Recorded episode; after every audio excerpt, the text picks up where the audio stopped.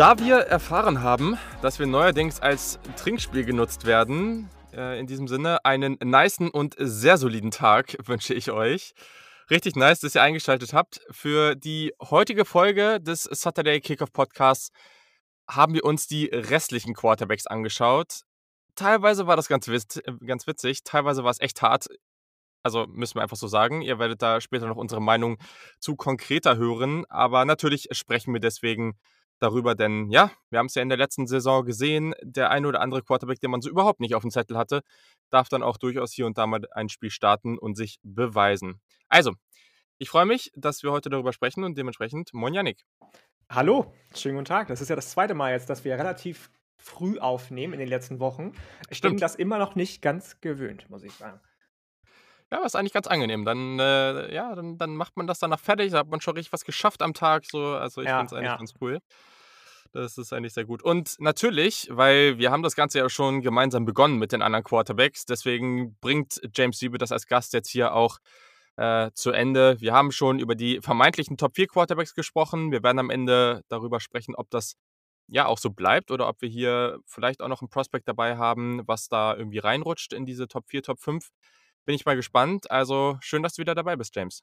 Sehr, sehr geil hier zu sein, auf jeden Fall. Äh, äh, ich habe richtig Bock, mit euch über ein paar Dudes zu reden. Äh, einige solide Leute dabei. Ja, das sind schon mal zwei Shots hier an dieser Stelle. Ja, sehr, sehr ja. gut. Oder was auch äh, immer ihr trinkt, wenn ihr Trinkspiele spielt. Genau, also ich empfehle euch vielleicht auch zumindest mal irgendwie noch äh, wenigstens ein Bier oder ein Wein dabei zu haben und nicht alles nur als Shots zu machen, aber am Ende ihr seid, ähm, denke ich mal, die meisten von euch erwachsen und äh, das könnt ich ihr Ich dachte, er sagt jetzt ein Glas Wasser daneben zu stellen. Nein, baller dir noch 14 Prozent ey, hallo, Rotwein ist mit rein. langweilig. Richtig so, nichts mit Wasser dazwischen stellen. Ja, das kommt dann irgendwann später am, am Abend bzw. am Tag. Ich weiß ja nicht, wann ihr, wann ihr das so macht, aber ja, also ist ja jetzt auch wieder schönes Wetter. Da kann man sich auch mal mittags, so am Wochenende, schön auf dem Balkon oder im Garten oder irgendwo hinsetzen und sich irgendwie, weiß ich nicht, was ihr so trinkt. Genau, äh, da können wir ja mal kurz mit einsteigen. Was wäre so euer präferierter Drink für so ein schönes Saturday Kickoff-Trinkspiel? Oh. Rotwein. Rotwein? Ich trinke, ich trinke Rotwein zu jedem Anlass. Also auch zu ich, ich, Gut, also ich mag das mittlerweile auch lieber. Aber Trinkspiel? Wir kratzen so an den 20 Grad und James ballert sich Rotwein zu Trinkspielen rein. Das I like. Hundertprozentig, das, geht, das geht zu jedem Anlass. Ah, geil. Ich ähm, meine, gut, ähm, so warmes Wetter, klar, Weißwein ist da auch nicht verkehrt, so gekühlter Weißwein, ne? Aber, ach, nein, nein, ich gebe mit Rotwein. Also schön, wenn es härter wird? Und wenn es härter wird? Ah, Jäger. Finde ich nicht schlecht, finde ich nicht schlecht, finde ich gut. Jägermeister? Ja. Ja. Oh, Leute, seriously. Ich bin großer Fan. Same, same. Alles, was so Kräuterschnaps Okay, hau raus, ist, hau raus. Du mich ich, kann, ich, ich, kann, also ich, kann, ich bin ja, ja ich bin ja Norddeutscher und auf die Gefahr hin, mich nach den sauren Gurken noch weirder darzustellen. Nee, ich bin, ich bin ja großer, großer Korn-Fan. Boah, Junge. Und du bist jetzt gegen Jegi, ey. Also bitte. Boah. Ich bitte ja, dich. So, ich du, kann nicht glauben, dass ich für meine Getränke-Takes hier getrashed werde und du kommst mit Korn um die Ecke. Also erstens, ich habe mit Korn angefangen, das wird auch immer so bleiben, als ich 15 war. Zweitens, ich bin ja auch gelernter Barkeeper und ich sage dir, ersetz in jedem Drink Wodka mit Korn und du hast einen richtig geilen, noch viel besseren Drink. Ich muss sagen, ich habe vor ein paar Jahren war das, also oder weiß nicht, ist schon ein bisschen her auf jeden Fall. Da habe ich aber irgendwo so einen Artikel gelesen, wo auch was dazu stand, dass Korn wieder so ein ja, so, so ein bisschen zurückkommt und auch in Bars am Start ist, die jetzt so ein bisschen hochpreisiger sind oder wo sehr, sehr gute Drinks gemacht werden, dass da immer mal wieder auch mit, mit Korn gespielt wird und ja, fand ich interessant. Dass also, du kein Oldesloe Korn nehmen darfst, Entschuldigung für den Shoutout jetzt und die kostenlose Werbung, die eigentlich keine sein soll, aber ist klar, aber ähm, also ich würde Korn nehmen. Da ähm, gibt es nichts anderes. Also ich ja, sag mal. Also ich muss sagen. Ich, hau raus, hau raus, hau raus. Als ich Abitur gemacht habe, äh, im, im, wunderschönen Ostwestfalen hier, äh, Fanta Korn war sehr verbreitet. Ich konnte es nie verstehen, aber ich kann zumindest sagen, dass, dass Yannick nicht der Einzige mit der Meinung ist. So muss man, muss man auch dazu sagen. ich, kann, ich, also, ich, ich, ich glaube trotzdem, dass diese Meinung völlig falsch ist. Das mal am Rande, aber. Ja, also, darf ich jetzt, darf ich, ich jetzt mal, enough sagen? Das erste Mal. Ja, das darfst du absolut sagen. Äh, aber also ich war bei einer Freundin mal zu Besuch äh, im Emsland und ich komme nicht von da. Ich bin das auch nicht gewöhnt, was da abgeht, so alkoholtechnisch. Und da gab es auch viel so ein, so ein Kram, so Fanta Con und so ein Bums. Und ja, also ich glaube, so ein, so ein Absturz hatte ich selten. Mhm. Aber ja, ich glaube, bei mir ist es seit ein paar Jahren jetzt äh, ganz, ganz krass auf die, äh, oder bin ich in diese Gin-Richtung äh, abgestürzt. Nein, Fanboy. aber genau, also äh, Gin bin ich ein Riesenfan von in verschiedensten Varianten. Und deswegen, ich glaube, da würde ich ganz klar ganz sagen. Ich muss sagen, Weißwein auf jeden Fall auch gerne. Rotwein an sich ja, aber da kann ich nicht so viel von trinken. Deswegen weiß ich nicht, ob das für ein Trinkspiel das Richtige wäre. Das wäre so, Ja, wenn das man so ein. Glas Abend, ein Glas am Abend so trinkt, dann, dann ist Rotwein nice. Absolut, ja, absolut. Top. So, okay, sehr, sehr gut. Damit haben wir es dann jetzt auch mit diesem Thema. Das hat länger gedauert als gedacht, aber äh, ja, das musste jetzt auf jeden Fall mal sein. Genau, folgt uns natürlich auf Spotify, Apple Podcast oder auch auf Twitter und Instagram, wenn ihr weitere von solchen Takes hören wollt oder auch ein bisschen was zur NFL Draft und dem von uns sehr geliebten College Football. Wir freuen uns sehr, dass in letzter Zeit da viele, viele neue Leute dazugekommen sind. Also herzlich willkommen. Wenn ihr immer, wenn ihr Fragen habt, wenn ihr Kommentare habt, Feedback, wie auch immer, dann schreibt uns auf jeden Fall. Unsere Twitter-Handles sind auch alle in den Shownotes, natürlich auch von James, den auch unbedingt folgen. Und dann freuen wir uns äh, auf, mit euch auf diese Reise in dieser Draft-Season und darüber hinaus zu gehen. Ein weiteres Angebot, was wir jetzt haben, ich habe mich jetzt mal ein bisschen damit beschäftigt und ich denke, es ist ganz lustig. Wir werden eine Saturday Kickoff Madden Online Dynasty starten und ihr könnt natürlich dabei sein, wenn ihr Bock habt. Es ist ganz einfach, wer zuerst kommt, mal zuerst und wählt sein Team auch zuerst oder ihr Team zuerst aus. Ihr solltet vielleicht keine Madden-Anfänger sein. Ich glaube, dann wird es ein bisschen schwer, aber das ist jetzt auch keine Profiliga. Es geht hier jetzt nicht darum, irgendwie mega. Also, ich habe mich da jetzt ein bisschen mit beschäftigt in den letzten Tagen und das ist schon echt crazy, was einige Leute da machen. Wir machen das auch ganz entspannt. Wir spielen ein Spiel die Woche, jetzt nicht irgendwie drei, vier Spiele die Woche oder zumindest mal zwei, drei, was ich da teilweise gehört habe. Das wäre mir jetzt auch zu viel. Deswegen sollte man das auch zeitlich hinbekommen. Falls ihr dabei sein wollt, meldet euch bei Noah. Noah hilft uns tatsächlich an dieser Stelle und übernimmt den äh, Posten des Commissioner. Sehr, sehr cool, dass du das machst. Vielen Dank. Und ja, es wird auch einen Discord für die Kommunikation und sowas geben. Ich glaube, das ist am einfachsten. Noah erreicht ihr auf Twitter unter @friedmann mit zwei N. Noah in einem Wort, aber das ist auch nochmal in den Show Notes. Und falls ihr kein Twitter habt, schreibt uns auch gerne einfach eine Mail an saturdaykick@gmail.com. Gern einfach schreiben, irgendwie, dass ihr mitmachen wollt und welches Team ihr haben wollt. Es gibt auch dann einen Google Doc von uns, da kann man dann vielleicht auch nochmal reinschauen. Ich denke, wir werden das auch auf Twitter äh, dann nochmal posten. Also wenn die Folge raus ist, dann dürftet ihr das Dokument, ja, das Dokument wahrscheinlich auch auf Twitter schon finden und dann könnt ihr schauen, welche Teams dann schon vergeben sind. Ich denke, so kriegen wir das gut hin und mal schauen, wie schnell wir diese Liga füllen können. Regeln stehen da auch drin, also genau, am Ende sollte das alles hinhauen. Wenn ihr Fragen habt, meldet euch einfach bei mir. Genau. Bevor ihr diese Folge hört, wenn ihr die erste Quarterback-Folge von, von vor ein paar Wochen nicht gehört habt, tut das unbedingt. Da haben wir sehr, sehr ausführlich, auch mit James, über die vermeintlich besten vier Quarterbacks dieser Draftklasse, Trevor Lawrence, Zach Wilson, Justin Fields und Trey Lance gesprochen. Wir haben da verschiedene Reihenfolgen in unseren Rankings, aber das war richtig spaßig. Es hat auf jeden Fall eine Menge Laune gemacht. Und genau, dann kommt er zurück und macht hier weiter. Ich glaube, das ist äh, absolut die Empfehlung hier an dieser Stelle. Jetzt habe ich genug gelabert. Ich habe eine Frage zu Beginn an euch beide. Denn in den letzten Wochen habe ich das Gefühl, dass diese ganzen Quarterback-Diskussionen, auch viel über Mac Jones, über den wir natürlich noch sprechen werden, jetzt irgendwie komplett, also ein komplett neues Maß angenommen haben.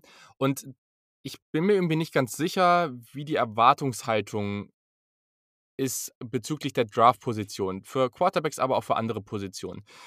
Wenn ihr jetzt auf Spieler guckt oder auf, auf Teams guckt, wie sie draften und in welcher Runde sie einen Spieler draften, was habt ihr so für Erwartungen an die jeweiligen Runden? Also sagt ihr, wenn ich einen Starter haben will, dann, dann ist das erste Runde und alles, was danach kommt, von den Spielern erwarte ich eigentlich nicht mehr, dass die Starter werden? Oder ist es vielleicht auch so, dass ihr einen Quarterback in der zweiten, dritten Runde draftet und man immer noch die Erwartung haben kann, dass das irgendwann mal ein Starter wird? Ich glaube, da gehen die Meinungen ein bisschen auseinander und das Thema habe ich bisher ich habe da noch nicht so wirklich was zu gelesen oder gehört, dass da Menschen drüber sprechen und deswegen wollte ich sie mal ansprechen. Genau, James, fang nochmal an. Ich glaube, da muss man schon mit unterschiedlichem Maßstab dran gehen, was Quarterback und was andere Positionen angeht. Einfach weil der, äh, der Positional Value ist bei Quarterbacks halt so viel höher, ne? Und da, das führt halt immer dazu, dass wir gegen Ende der ersten Runde halt diese ultra weirden Quarterback-Picks teilweise bekommen, wie Paxton Lynch oder so, Weil, Mhm. weil diese ganzen Quarterbacks, die man halt im Idealfall in der zweiten oder dritten Runde zieht, ne? Was dann so Quarterbacks sind wie ähm, beispielsweise ein Quarterback, der sehr gute Tools hat, ne, aber wo du halt hundertprozentig weißt, dass du, dass er so vom, vom mentalen Make-up ähm, einfach Zeit braucht, um sich an NFL-Speed zu gewöhnen, um Systeme zu lernen, ne, wo du, wo du irgendwie nicht die Erwartung hast, dass der Woche 1 oder möglicherweise sogar im Laufe des ersten Jahres mal starten könnte. Ne? Solche Quarterbacks würdest du im Idealfall so an Tag 2 irgendwann ziehen. Aber einfach weil die Position Scarcity ähm, auf Quarterback so dermaßen hoch ist, ne? Und Spieler tendenziell eher früher gezogen werden, als sie vielleicht sollten, führt das halt dazu, dass wir solche Prospects oft ins Ende der ersten Runde rutschen haben, ne? Und ähm, ja, ideal, ich, ich kann es verstehen, natürlich. Ähm, aber im eher Idealfall sollte das halt nicht passieren. Und das verzerrt dann halt teilweise irgendwie die Erwartungshaltung, die Leute an solche Quarterbacks haben. Denn ähm, ja gut, ich, ich will jetzt nicht vorausgaufen auf irgendwelche Quarterbacks hier, aber wenn du, wenn ich beispielsweise einen Quarterback habe ähm, und ich schaue mir den von den Tools, äh, von den Tools an, von seinem mentalen Make-up und ähm, das Beste, was dabei jemals rauskommen kann, wenn er sich ideal entwickelt, ist vermutlich irgendwie so ein durchschnittlicher Quarterback oder ähm, ich habe einen Quarterback, wie ich vorhin angesprochen hatte, ne? der könnte extrem gut werden, aber das ist halt relativ, oder die Wahrscheinlichkeit ist nicht besonders hoch, weil der doch viele Hürden zu überwinden hat. Ähm, dann würde ich die eher an Tag 2 ziehen. Aber solche Spieler rutschen dann halt gerne mal hoch. Und ähm, bei anderen Positionsgruppen siehst du das halt eher, eher seltener. Mhm.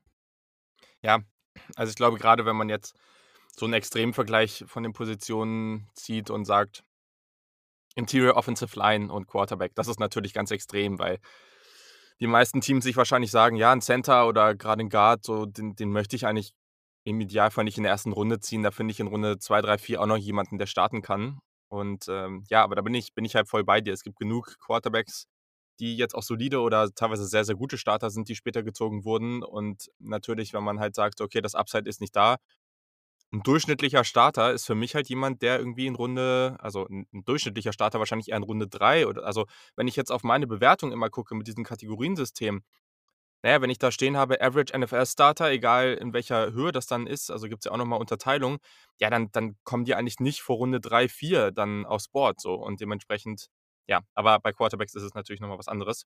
Siehst du das ähnlich, Janik? Ja, ich sehe das ähnlich. Ich kann da auch gar nicht mehr großartig viel zu sagen. Die besten Beispiele sind ja meinetwegen, guck dir Jacob Eason an, von dem Mhm. einige ja letztes Jahr relativ begeistert waren. Der wurde in Runde 4 gezogen und ich habe im Leben nicht gedacht, dass sie den als Starter ziehen.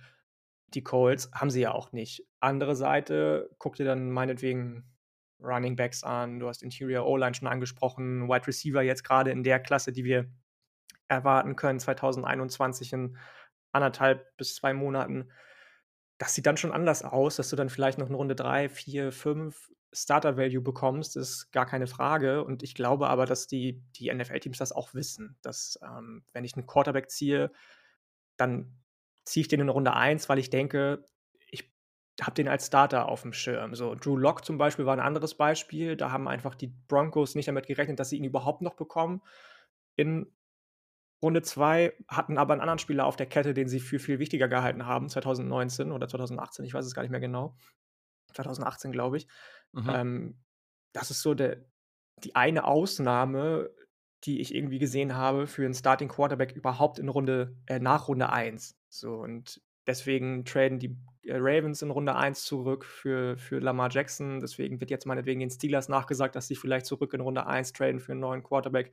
Oder wie auch immer. Ähm, ja, ich, ich sehe das ähnlich. Ich kann da nicht viel mehr zu sagen und ähm, glaube auch, dass das in Ordnung ist, weil James hat es schon angesprochen, dieser Positional Value einfach ein ganz, ganz anderer Mhm. ist. Voll, genau. Du musst, auf jeden Fall äh, mit. Entschuldigung, du, du musst ja mit deinem Quarterback im Idealfall 10, wenn es im Extremfall 15 Jahre werden, zurechtkommen. Mhm. Und wenn du einen Running Back hast, dann hast du den vielleicht fünf Jahre. So allein schon deswegen kann man das, glaube ich, schon so unterstreichen. Alles das, was du Ja. gesagt hast, was James gesagt hat. Sehr, sehr gut. Perfekt. Dann haben wir das Thema an dieser Stelle auch abgehakt. Und dann können wir reingehen.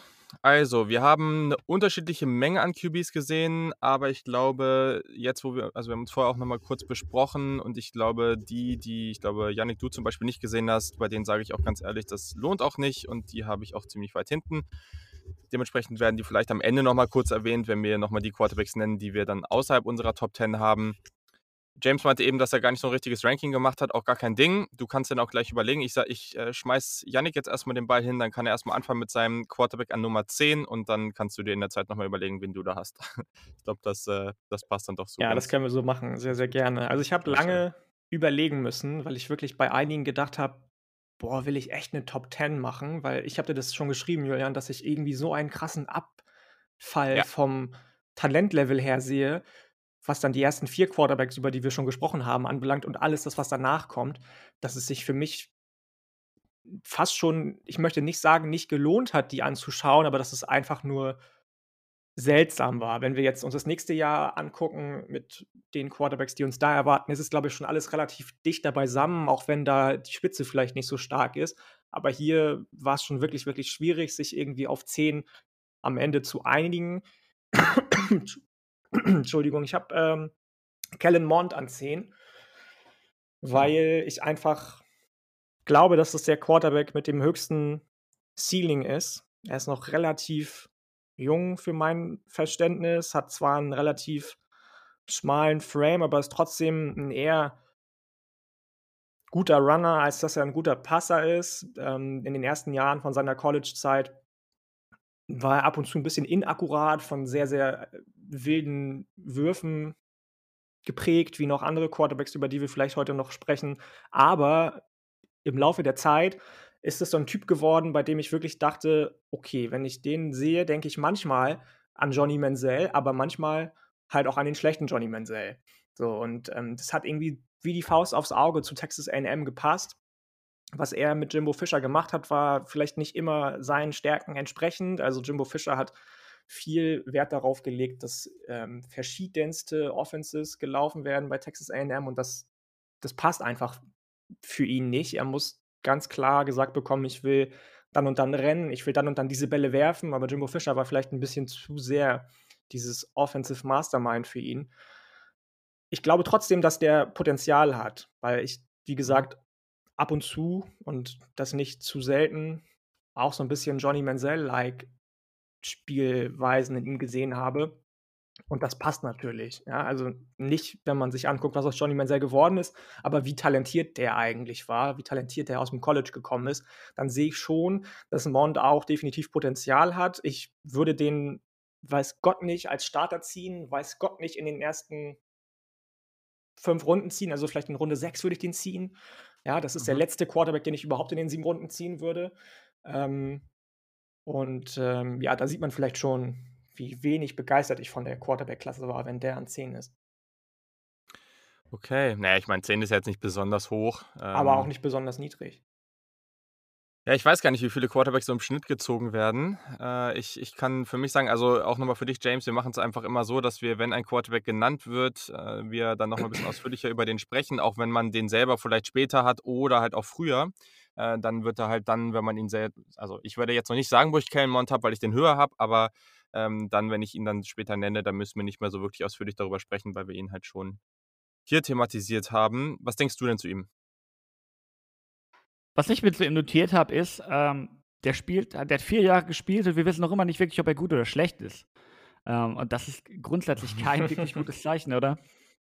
Ähm, wenn du dir halt anschaust, ja. so, das Ding ist, wenn ich einen Quarterback so nach dieser Top-Riege sehe, dann suche ich nach irgendwelchen Dingen, äh, die, die er zu seiner Calling-Card machen kann, weißt du? Dass ähm, irgendwelche Argumente, die halt klar für ihn sprechen, irgendwelche Elite-Trades, die er beispielsweise hat und was man ihm nicht absprechen kann, ist, er ist ein Monsterathlet oder er ist ein ziemlich guter Athlet, würde ich sagen.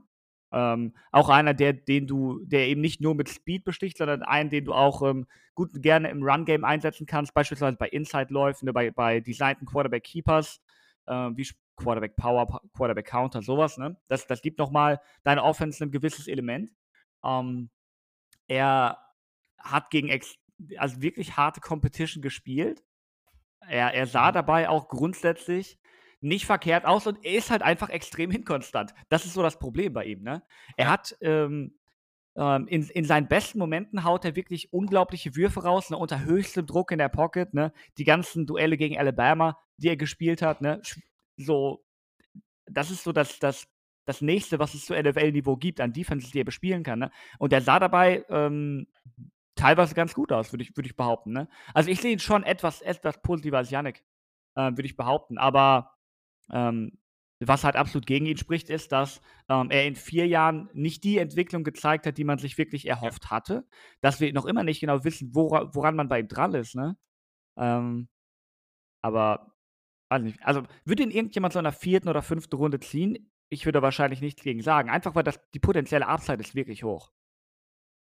Genau. Also, ich glaube, damit hast du eigentlich ziemlich genau das ausgesagt, was ich mir auch aufgeschrieben habe. Also, erster Punkt ist von mir, den ich mir hier in meiner Summary aufgeschrieben habe, hat sich nicht so entwickelt wie gewünscht, aber er ist jedes Jahr besser geworden. Also ich finde, das kann man schon sehen, was mich am Anfang immer sehr gestört hat, weil Ken Mond, jeder, der den Podcast schon etwas länger hört, weiß, dass ich mir ja schon immer einiges von ihm erhofft hatte gerade was seine seine Base, was seine Wurfform auch, ja, je nachdem, wie loose das Ganze ist oder wie kompakt er so wirft, ähm, das hat sich schon gebessert, weil vorher hatte also in 2018, 2019 so hatte ich auch immer viel das Gefühl, dass das halt einfach das war nicht konstant, wie er wie er den Ball geworfen hat. Und dadurch konnte es in einem in einem Moment sehr gut sein und in einem anderen halt überhaupt nicht mehr.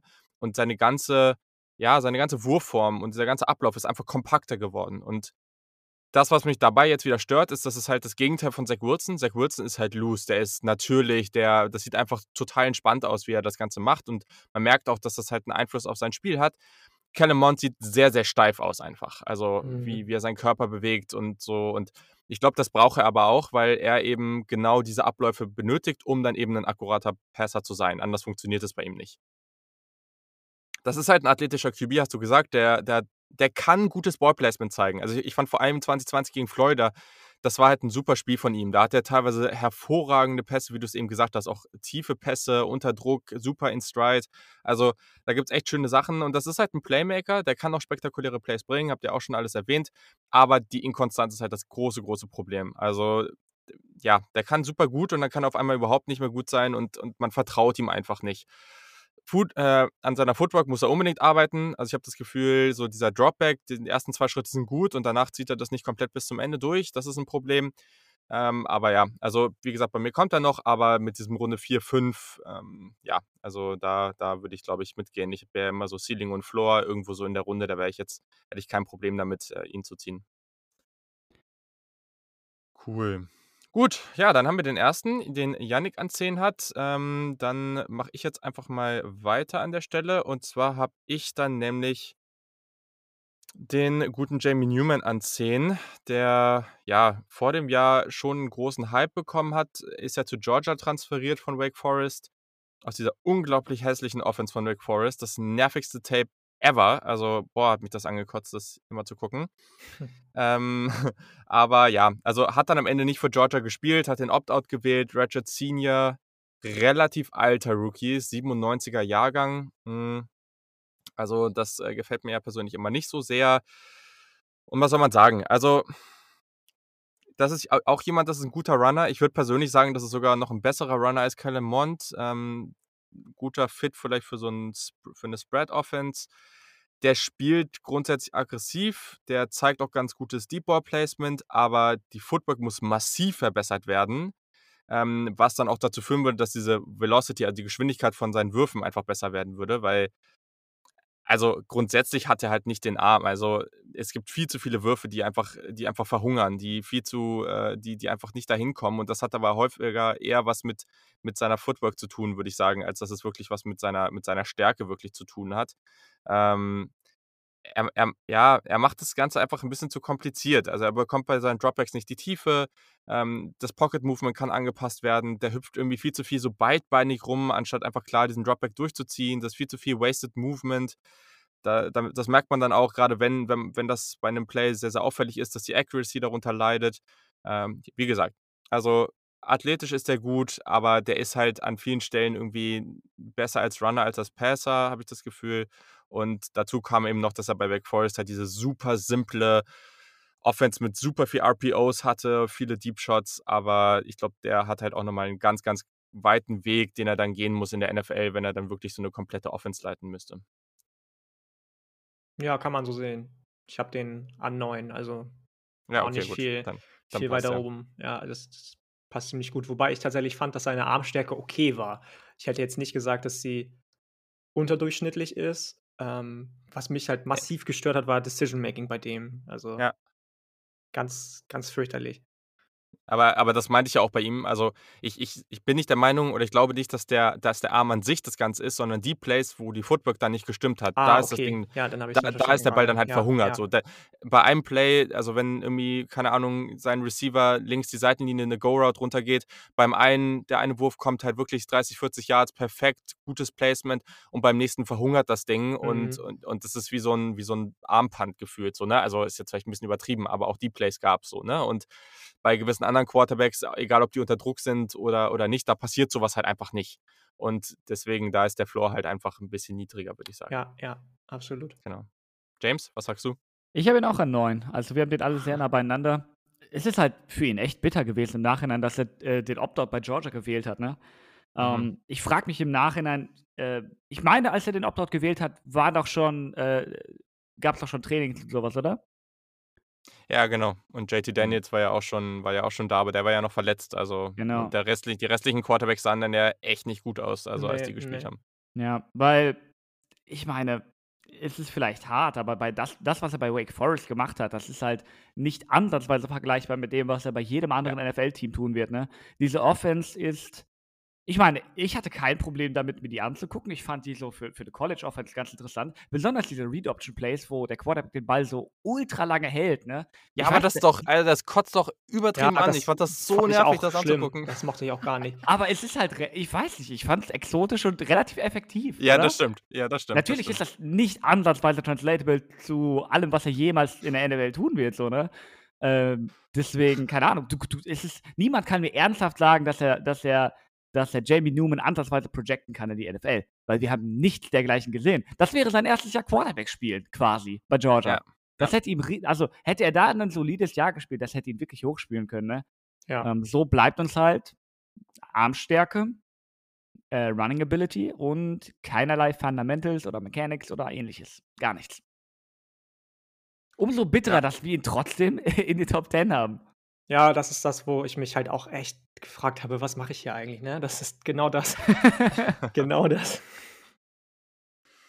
Jo, das ist ja ganz, äh, ganz interessant. Ihr merkt, äh, es ist nicht so extrem positiv. Ich glaube, da müssen wir gleich auch nochmal generell was zu sagen, wie wir die Quarterbacks dann irgendwie zusammen sehen und ja, wie auch die Verteilung von diesen, äh, also ich habe jetzt hier auch schon zumindest nochmal irgendwie diese Top-Tier, dann noch eine kleinere Tier und dann das, worüber wir jetzt gerade so sprechen.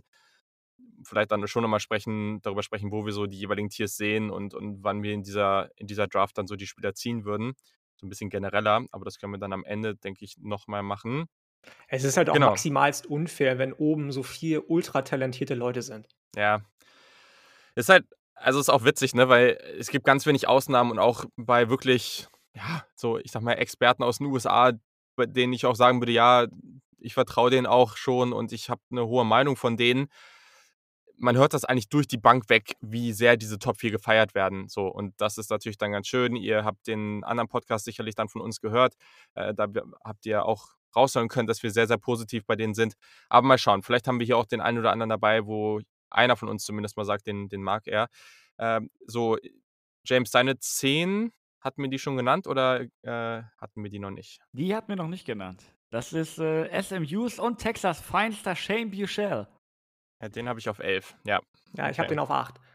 Extrem perfekt. spaßiger Spieler, extrem spaßiger Spieler. Ähm, ich frage mich auch gerade, wieso ich den hinter Jamie Newman habe. Es liegt wahrscheinlich irgendwo so an den körperlichen Tools, ne? Äh, nicht der größte Quarterback, ähm, nicht den stärksten Arm. Aber gerade das, was er bei SMU gemacht hat, war halt deutlich verbessert in, in dem wenigen, was wir bei Texas gesehen haben. Ne? Ähm, Mhm. Gigantischer Deep Ball. Äh, wirft er natürlich auch oft und gerne, aber auch ziemlich gut. Und diese Offense mit. Äh, Der sieht so schön aus, vor allem sein Deep Ball, finde ich. Also, du hast es schon, Entschuldigung, du Ja. hast dich nicht erbringen, aber der hat nicht den stärksten Arm, aber dann so einen Deep Ball hinzubekommen, finde ich auch schon beachtlich, ja. Ja, es ist ein wunderbares Timing. Ne? Er lässt den Ball wirklich früh los. Äh, das passt natürlich auch extrem zu den Stärken seiner Receiver. Ne? Reggie Robertson, als der noch fit war, und dieser, Mhm. diese Rice-Person, die auch relativ gut ist, ne? mit der Nummer 11, glaube ich. Ich will, Sohn von Jerry Rice würde ich tippen, so gut wie der ist, aber ich, ich kann es nicht mit genauer Sicherheit sagen. Ähm, Also er heißt auf jeden Fall Rasheed Rice. Ich weiß nicht, ob er der Sohn von Jerry Rice ist. Keine Ahnung. ich, de ich denke nicht, sonst hätte man das im Broadcast alle fünf Minuten gehört, würde ich tippen. Wahrscheinlich. Ja. Ist richtig. Wie gesagt, also so die körperlichen Tools sind halt okay, würde ich sagen. Auf keinen Fall irgend irgendwas Überragendes. Ne? Ist auch recht mobil, würde ich schätzen. Ähm, seine Accuracy ist okay. Er hat da teilweise so. Er ist halt insgesamt auch ein recht inkonstanter Quarterback, ne? Mhm. Aber das ist so halt einer, den ich mir extrem gerne so auf die Bank setzen würde. Ähm, weil ich halt schon sehe, dass sich da irgendwie so was Starter-ähnliches draus entwickeln könnte. Ne? Wie wahrscheinlich das ist oder auch nicht, das ist eine andere Frage. Aber zumindest, zumindest die Upside ist irgendwo da, ne? Die, weil er halt eben extrem aggressiv spielt. Ähm, klar, Decision Making ist auch ähm, spotty, würde ich sagen. Ähm, nicht, immer, nicht immer so solide. Aber das ist ein Spieler, der mir wirklich Spaß gemacht hat in dieser Draftklasse. Und weiß nicht, vielleicht, vielleicht habe ich ihn auch allein wegen dem Spaßfaktor etwas höher, als ich sollte. Aber ich kann mir halt schon vorstellen, dass, ähm, dass er sich in, in irgendeinem System so als Backup in die Liga spielt und vielleicht bekommt er dann mal eine Chance und, und performt ganz gut. Das würde ich nicht ausschließen. Yes. Ja, du hast mich auch damit überzeugt. Ich habe mir auch gerade meine Notizen nochmal angeguckt. Äh, ja, ich, ich habe jetzt mal äh, Jamie Newman und, und äh, Bichelle gewechselt. Also ich, ich mag den halt eigentlich auch. Also wir haben ja hier im Podcast auch schon wirklich häufig über ihn gesprochen. Einfach ein relativ spaßiger Typ. Ähm, ja, mit, mit einfach einer, mit einer ganz coolen Offense da bei SMU. Das äh, hast du alles schon gesagt, dass ihm dieser Wechsel auch sehr geholfen hat. Shane Bichelle, also ich gehe eigentlich bei allem mit. Der Punkt, den ich halt noch dazu sagen will und warum, warum ich ihn auch so spät habe. Also ich glaube, vor der Saison habe ich auch schon mal über ihn gesprochen und da habe ich auch gesagt, so jetzt vor der Saison können wir uns nicht sicher sein, ob der vielleicht am Ende ein Kandidat für die dritte, vierte Runde ist oder so. Äh, einmal ist es natürlich dann diese, diese, ja, dass er halt nicht so toolsy ist, was man dann gleichzeitig wieder sagen kann, was cool ist, ist, dass er halt diese Ganzlinger-Mentalität hat. Der hat halt keine Angst, wirklich mal rauszuhauen und ähm, das, das ist wirklich schön. Den Arm finde ich solide. Accuracy hast du angesprochen, die ist für mich halt Durchschnitt. Ähm, und dann ist vor allem das Placement. Es gibt für mich zu viele Bälle, wo das Placement halt einfach echt nicht gut ist, so, ne? Und wo man merkt, so, okay, grundsätzlich sieht er den Mann und er bringt ihn da irgendwie hin, aber das Placement hat jetzt eben oder beeinflusst das eben so, dass er irgendwie nicht super in Stride mitnehmen, den Ball mitnehmen kann oder dass er halt wirklich da ein Problem bekommt. Und dann muss ruhiger in der Pocket werden. Das fand ich auch noch äh, relativ auffällig. Also ja, er hat einen super Touch, der produziert spektakuläre Plays und könnte sicherlich ein cooler Backup werden. Ähm, ja, aber also das ist auch ein klarer, klarer Spieler für Tag 3, ähm, für meine Augen. Absolut, Okay. absolut. Frage an euch beide. Nennt mir den Unterschied zwischen Shane Buchel und Daniel Jones. Ich, ich, ich, ich, also ich, das, das Problem bei Daniel Shane Jones Bichel ist, dass ich, stolpert nicht so oft. Ich mochte Daniel Jones damals eigentlich ganz gerne. Ähm, jetzt nicht so gerne, wie er gezogen wurde. Eher so Anfang zweite Runde oder zweite Runde gerne. Ähm, ja, also grundsätzlich, hm. Ah, Mann, Daniel Jones, äh, mittlerweile hat man so ein Bild in seinen Kopf eingebrannt, wa- was so negativ ist. Aber irgendwie ist er eigentlich auch ein bisschen unfair. Weiß ich nicht. Also Daniel Jones ist auf jeden Fall deutlich athletischer. Ich glaube, das kann man auf jeden Fall mal sagen. Ja, das ist mit, äh, das, das wird wohl der eine Punkt sein. Ja. Ich meine, es war, der Vergleich Er war jetzt auch auch einen nicht so besseren Arm, negativ. oder? Also der ist, der hat, der hat mehr Tools. Boah, ich weiß nicht. Ob, ich fand seinen Arm echt nicht so überragend im College. Ich bin ganz ehrlich. Das war auch gar nicht mal so wirklich jetzt als Mhm. Beleidigung von Daniel Jones gemeint, weil ich muss sagen, ich fand ihn relativ scheiße im College. Ich finde ihn in der NFL etwas besser, als er gemacht wird. Ähm, also, das ist ähm, auch eine kuriose Entwicklung, die ich auch für mich so nicht hätte sehen können. Aber. Hat irgendwer ähm, von euch schon mal, schon mal Spiele von den Giants gesehen und sich dabei wirklich auf Daniel Jones konzentriert? Hat er wirklich so krass an Muskelmasse zugelegt, wie es vor anderthalb Jahren mal suggeriert wurde durch irgendein Bild? Oder ist das nur ein Photoshop-Fail gewesen? Ich weiß es mal gar nicht. Ich achte meistens auf Dante Pettis, wenn ich, wenn ich die, die Giants sehe. Ähm, insofern, Klar, ich, ich gucke mir den Quarterback nicht an. okay. Okidoki. Ja gut, ähm, herrlich. dann haben wir jetzt ja hier praktisch äh, bei mir auf dem Board zum Beispiel die 11, 10 und ja, Kelmont habe ich noch ein bisschen weiter vorne. Ähm, genau, James, du hast deine 9 ja schon, also deine 9 war dann eben Jamie Newman, richtig, ne? Ja. Genau. So, dann mache ich mal mit meiner neuen weiter. Ich habe keine Ahnung, wo ihr den, den guten habt, aber der hat auf jeden Fall ein relativ solides letztes Jahr gespielt und hat es dann am Ende ja auch ins Playoff geschafft. Und zwar ist das Ian Book von Notre Dame. Auf jeden Fall jemand, der ein spaßiges Jahr hatte, definitiv. Also ich habe auch immer wieder gelesen, oh, ich, ich glaube, irgendjemand hat sogar mal geschrieben, oh, Ian Book besser als Justin Fields und so, wo ich mir auch nur dachte, ja, okay, cool. Ähm, ich muss aber sagen, dass das Tape gegen North Carolina, was ich mir jetzt nochmal angeschaut hatte, das hat mich echt frustriert, weil die, ich fand dieses Spiel so frustrierend, weil ich an so vielen Stellen das Gefühl hatte, dass North Carolina also immer wieder ihn fast zu greifen bekommen hat und dann hat es irgendwie doch nicht geklappt und das war so ärgerlich und ja, das hat mich schon wieder, also ja, egal, aber am Ende ist es ein erstmal ein sehr, sehr guter College-Quarterback. Der, der hat halt alles, um am College wirklich zu dominieren, weil er hat eine gute Athletik, die wird auf NFL-Niveau nicht mehr so überdurchschnittlich sein, aber am College reicht es halt einfach. Der ist jemand, der kann wirklich gut improvisieren, der ja, agiert dabei halt auch sehr, sehr häufig als Runner oder dann mit kurzen Pässen. Und ich glaube, da merkt man dann auch oft, was passiert. Also, das ist so ein Spieler, der ja, wenn er dann halt vor dem Druck wegläuft, dann irgendwie so verrückte Plays, dann irgendwie da so ein Shovel Pass oder irgendwie kurze Bälle dann anbringt und daraus dann, dadurch dann das Play verlängert. Aber das ist halt keiner, der irgendwie den Arm oder die Tools hat, um dann eben aus der Pocket zu rennen unter Druck und dann wirklich nochmal 20, 25 Yards das Feld einen, einen harten Wurf anzubringen. Das, das macht er halt einfach nicht. Das ist ein langsames Decision-Making, der kauft sich halt auf Zeit. Meiner Meinung nach braucht er halt so eine Quick-Timing-Offense mit klaren Reads Zumindest am Anfang, weil sonst wird das ehrlich gesagt nichts. Ist mir zu sensitiv, was Druck angeht. Der ist halt wirklich als Passer on the Move, ist der natürlich. Ähm, der muss Druck äh, pre-Snap besser erkennen. Sein Footwork ist, und das ist, das kann man schön mit anderen vergleichen, viel zu jumpy. Also der steht gefühlt die ganze Zeit auf seinen Zehen und springt da so nonstop rum. Die Base ist ganz gut, aber ja, was dann passiert, ist meist so, äh, Accuracy, Placement ist bei kurzen und mittleren Pässen ganz gut, ähm, aber er wirft halt auch viel zu viel an die Seitenlinie. Also das ist keiner, der, der konstant über die Mitte geht. Man hat an so vielen Stellen gesehen, dass über die Mitte der Tight End zum Beispiel mal frei war und er halt einfach nicht in dieses enge Fenster werfen wollte und das klappt halt einfach nicht in der NFL. Und er hat nicht diesen Zip im Wurf, um diese kleinen Fenster zu treffen. Und gleichzeitig wirft er dann aber, wenn er dann mal vor Druck wegläuft, auch einfach mal in komplett katastrophalen irgendwelche Double Coverages oder sowas. Äh, das, das kann er dann auch mal wieder gut das ist so eine Kombination, das, vielleicht wird das irgendwie mal in der Offense ganz witzig, wenn er mal als Backup die Chance bekommt. Aber so richtig mehr kann ich mir bei ihm halt irgendwie auch nicht vorstellen. Den Punkt, den du angesprochen hast, mit über die Mitte werfen, ne? Das ist mir in dieser Draftklasse extrem aufgefallen, dass das wirklich wenige Quarterbacks machen. Selbst die Top mhm. 4 macht das nicht konstant, ne? Ich meine, das, was Clemson ja. abzieht, das ist, das sind ganz viele RPOs, ne? Viel Quick Game, ne? Viel Downfield. Ja, über die Mitte des Feldes machen die auch nicht so viel. Das gleiche auch ähm, bei äh, Dingenskirchen, wie heißt der gute Mann? Bei Zach Wilson. Na? Die haben viel dieses Under-Center Play-Action-Zeug äh, mit Outside Zone, aber im Gegensatz mhm. zu dem, was Shanahan oder, oder McVay und so in der NFL machen, die gehen halt ehrlich nicht so viel über die Mitte, weil, weil Zach ja, Wilson ja. da nicht so wirklich comfortable ist. Also, und, und jetzt von, von den ganzen Quarterbacks, über die wir jetzt gesprochen haben, ne? Ich wüsste jetzt per se keinen, der da so wirklich brilliert. Also, das ist diese Draftklasse wirklich extrem. Ja. Würde ich, äh, würde ich mitgehen. Ja, was denkt ihr denn ja. zu, dem, zu dem guten Ian Book? Ja, das war der erste, das bei mir nicht geschafft hat. Das war die Elf bei mir. Mhm. Weil ich auch einfach keinen. Also, ich sehe für den auch keine Entwicklung in der NFL. Das war das große Fragezeichen bei mir alle anderen, du hast Jamie Boucher schon angesprochen, wir haben schon über Jamie Newman gesprochen, den ich vor allem als Runner sehr intelligent finde. Der hat für mich einfach nichts, wo ich sage, das kann verbessert werden unter NFL-Coaches. Und deswegen hat er es nicht geschafft.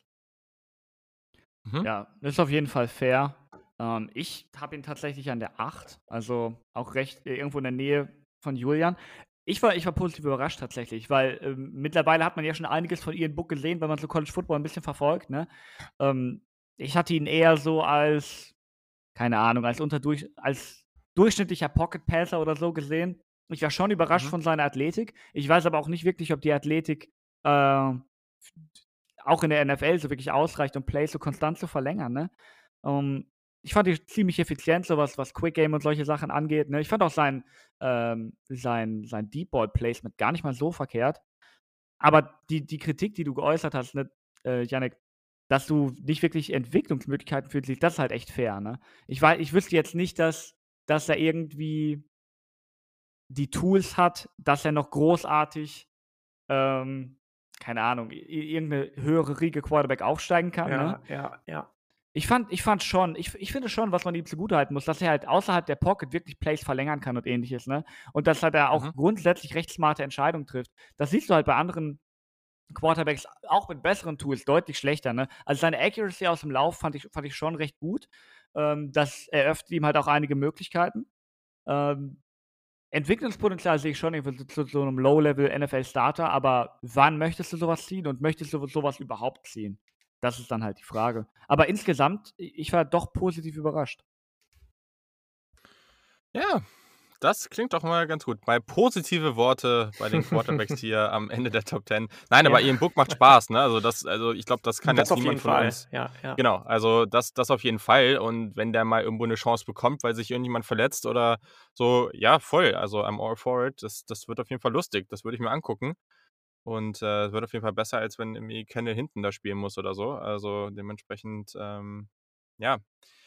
Mal schauen. Okay, jetzt ganz kurz. Jetzt, wenn ihr auf eure 10, 9 und 8 guckt, äh, wer fehlt da bei euch noch? Habt ihr noch jemanden, der bei euch noch nicht genannt wurde? Meine Jungs sind alle genannt worden. Mhm. Okay. Dann mache ich jetzt einfach mal mit meiner 8 weiter. Den vermute ich auf jeden Fall, obwohl, also so viele bleiben jetzt gar nicht mehr übrig, bis wir dann zumindest bei welchen kommen, zu welchen kommen, die ich dann auch irgendwie ein bisschen höher erwarte. Aber das ist jemand, bei dem ich weiß, dass Yannick den ganz gerne mag. Und zwar ist der, ist das äh, Davis Mills von Stanford. Ja. Hatte ich, muss ich auch ehrlich sagen, nicht so viel zugesehen in der Saison. Also ich habe Stanford auch einfach nicht so viel geguckt. Ähm, Senior 6'4 groß, 225 Pfund, ähm, hatte jetzt in der Saison, ja, das ist halt, ist halt ganz interessant, was bei dem, wie das bei dem so gekommen ist. Es war ein ehemaliger Five-Star-Recruit, der sich dann aber nicht so richtig durchsetzen konnte. Jetzt dann zwei Saisons gespielt, letzte Saison 65% der Bälle angebracht, 1500 Yards, sieben Touchdowns, drei Interceptions. So richtig ausgebrochen ist er halt nie, obwohl dem extrem viel Talent ähm, nachgesagt wurde. Der hat einen guten Arm, ähm, der hat schnelles Decision-Making, was nicht immer heißt, dass er auch gutes Decision-Making hat. Also da gibt es auch viele Bälle, die meiner Meinung nach zu mehr Turnovern hätten führen können. Grundsätzlich finde ich, hat er ganz gute Accuracy. Was mich natürlich extrem stört, ist, dass der einfach, also meiner Meinung nach, eine, eine schlechte Mobilität hat und einfach sehr, sehr langsame Füße und off-Plattform und so außerhalb der Pocket und sowas. Also der ist der mir einfach nicht agil genug. Das, ähm, ja, das, das klappt nicht mit dem. Also das ist für mich so ein ganz klassischer Pocket-Passer und ja, wie gesagt, den Arm hat er, da ist sicherlich ein bisschen Upside, aber er hat halt auch nicht wirklich das, klar, ne, Stanford ist auch so eine Offense, die sehr lauflastig ist, aber das hat, also ich habe da jetzt auch nichts auf Tape gesehen, wo ich sage so, yo, okay, das, äh, ja, da, da sehe ich so ein Potenzial, dass ich den irgendwie früher ziehen würde, weil, weil der sich irgendwie zu einem Starter oder sowas entwickeln könnte. Also der ist schon gewillt, über die Mitte zu werfen, aber ja, da fehlt mir einfach zu viel. Ja, fair, definitiv. Also ich habe den als äh, am nächsten Platz dann bei mir an 7. Ich hatte ja schon meine 8, 9 und 10. Ähm, der ist, du hast alles schon gesagt. Gutes, stabiles Pocket Movement, Decision Making ist gut und vor allem schnell. Armstärke finde ich mehr als passabel, wenn auch nicht überragend. Touch hat er auf jeden Fall. Seine größte Schwäche sind tief, tiefe Bälle einfach. So, wenn alles, was irgendwie über die Shorted Intermediate ähm, Distanz hinausgeht, da fängt es an, kritisch bei ihm zu werden. Ich mag seine Wurfbewegung nicht so gerne, die finde ich ein bisschen seltsam. Und ich habe einen ganz passenden Vergleich gelesen, ähm, der irgendwie, finde ich, wie die Faust aufs Auge passt. Der ist jetzt, ich glaube, 23, wird sogar schon 24, wenn ich. Oder warte mal, der war in der gleichen Klasse wie Tour, vielleicht wird er auch erst 23, keine Ahnung. Ähm, der ist jetzt schon das, was Drew Brees jetzt ist, mit 42 oder 41, so von der Athletik her. Und ähm, dann Mhm. Ist halt irgendwie, dann bist du halt für die NFL auch nicht so wirklich als Starter gemacht. Wenn du jetzt schon die Athletik von einem 42-Jährigen nur noch hast, du hast es auch schon gesagt, seine Athletik, da fehlt irgendwie einfach was, dann, dann packst du es einfach nicht. Ich mag den immer noch sehr, sehr gerne. Wir haben jetzt alle schon dazu gesagt, der hat deutlich weniger rote Flaggen, finde ich, als alle anderen, über die wir schon gesprochen haben. Und ähm, ja, viel mehr kann ich dazu auch gar nicht sagen. Ich bin gespannt, ob der bei James noch kommt oder ob er den komplett rausgelassen hat. Ja, wo wir bei Spielervergleichen sind. Mein Spielervergleich ist Poor Man's Josh Rosen. Ähm, es ist halt. äh, Dann also aber es- sehr pur, weil Josh Dann aber Rosen war ja wohl mal genial. pur. Sehr pur, ja, natürlich. Aber er, so, er gibt ja halt nichts außerhalb der Playstruktur, absolut gar nichts. Ne? Ja. Und um Aber sich das, als ich finde, das ist halt einfach auch Stanford geschuldet, muss ich sagen. Ne? Julian hat schon gesagt, dass, was, was spielen die für eine Offense, die Run, Run, Run-lastig ist mit David Shaw, was okay ist, aber irgendwie auch nicht. Ähm, was, da kann er nicht viel für. Also, Ja, aber er ist halt auch super langsam einfach, ne? Also, Das stimmt. ist, der bewegt Ja. sich halt echt, der hat so eine, so, so eine Beweglichkeit wie so ein Traktor, echt. Also, aber vielleicht ist das auch Stanford geschuldet. Die sind ja dafür bekannt, oder gerade David Shaw ist ja dafür bekannt, dass er gesagt hat, ich will die SEC-Athletik an die West Coast bringen. Und wenn du einfach nur auf Power, Power, Power gehst, ohne irgendwie deine Athletik zu Ja. wahren, dann passiert sowas. Aber es ist ja nicht so, dass er nicht, dass Mills nicht versucht hätte, Plays zu verlängern. Nur das führt halt dazu, dass er den Ball extrem lange hält und gesackt wird in der Regel, ne? Oder im Ja, Idealfall Ja, den. Ball wegwirft. Also, äh, die Evaluation bin ich, bin ich ziemlich genau bei euch. Ich sehe halt nur absolut nicht, wo das irgendwo in einen Starting-Job münden kann. Deswegen habe ich den an 11.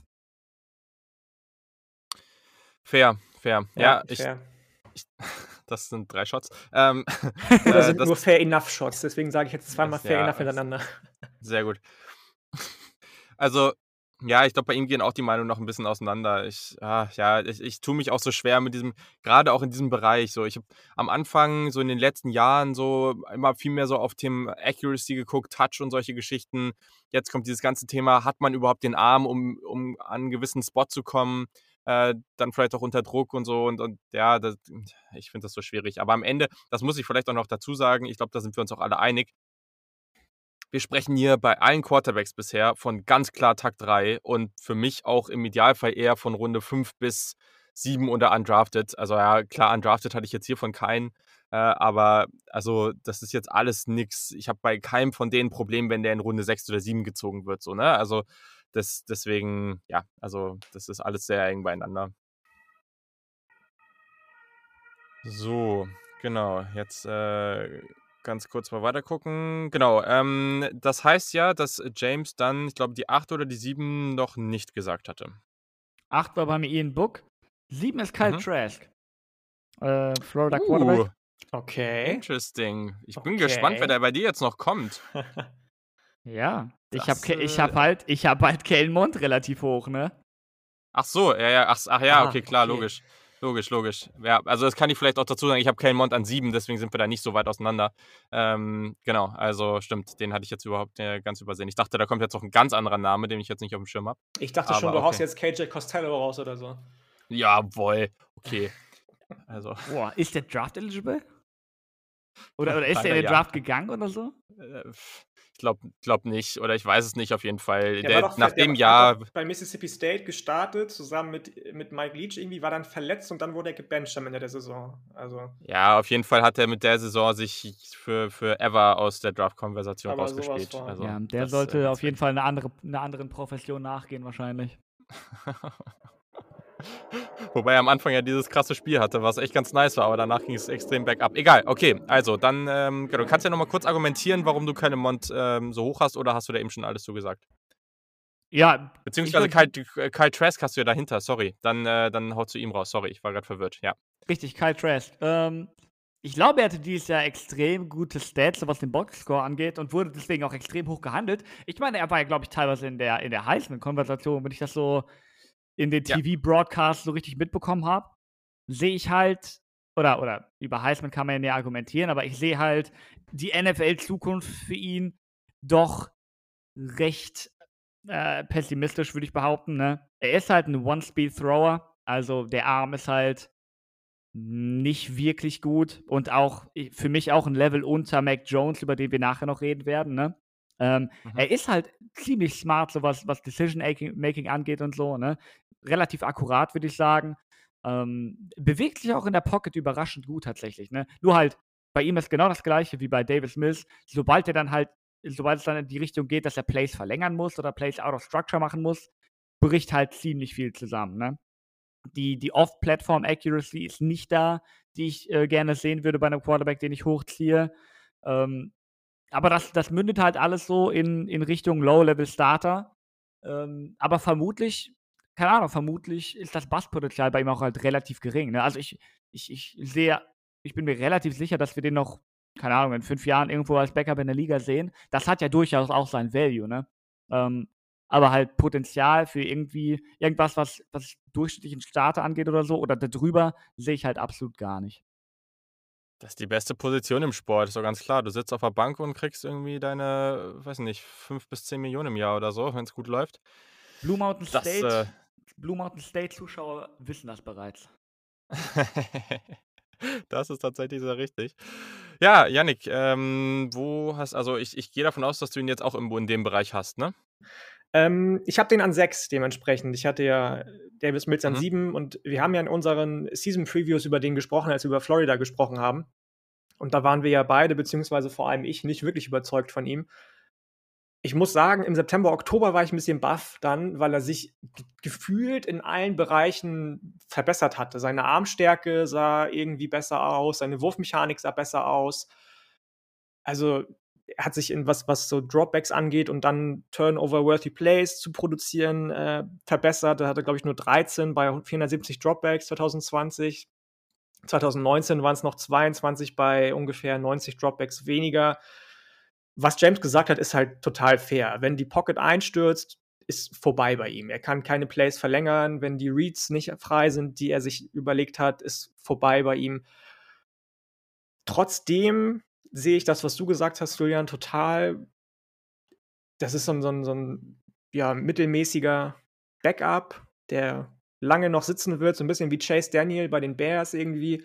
Ähm, und viel mehr kann ich dazu auch gar nicht sagen. Wir sind jetzt irgendwie bei einer Dreiviertelstunde angekommen und schon bei unserer sechs, bei unserer fünf, wie ja. auch immer, und sind so wenig überzeugt von den Quarterbacks.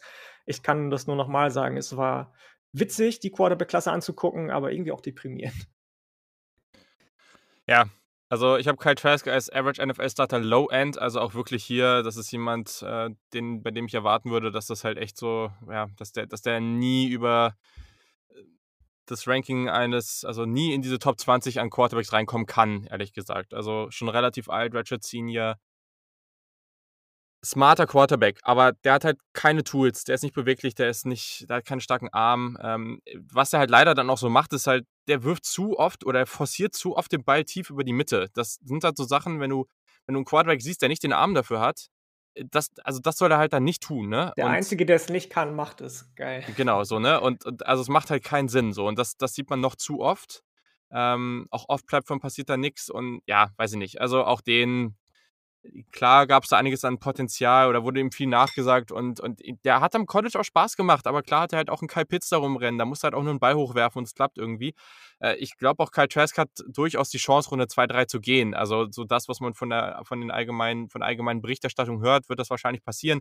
Ich würde den aber wahrscheinlich auch nicht vor Runde 4 ziehen, so. Also ja, bin ich, bin ich ehrlich gesagt auch dabei. Also eine coole College-Karriere als äh, Three-Star-Recruit dann zu Florida gekommen, sich da irgendwie äh, da sehr positiv entwickelt. Auf jeden Fall, ne? Aber das ist halt echt so jemand, der ein solider Backup sein sollte und aber auch jemand, den man dann gerne als Backup hat. Weil wenn der reinkommt, der wird seinen Job machen. So, der wird das smart runterspielen und das ähm, finde ich dann, also wie James gesagt hat, das hat seinen Wert. Bei ihm, ich, glaube, ihn kann man so relativ kurz zusammenfassen. Pro, guter Touch-Thrower, äh, ja. Contra, nichts anderes. Nur Touch-Thrower. Ja, er, wird, ja, er wirft einen Five Yard Slant und versucht den da, keine Ahnung, über irgendwie drüber zu lupfen. Einfach weil, weil der Arm gibt halt ehrlich nicht, nicht viel mehr her. Es ist kein katastrophaler Arm, aber der ist schon aggressively mediocre, würde ich sagen.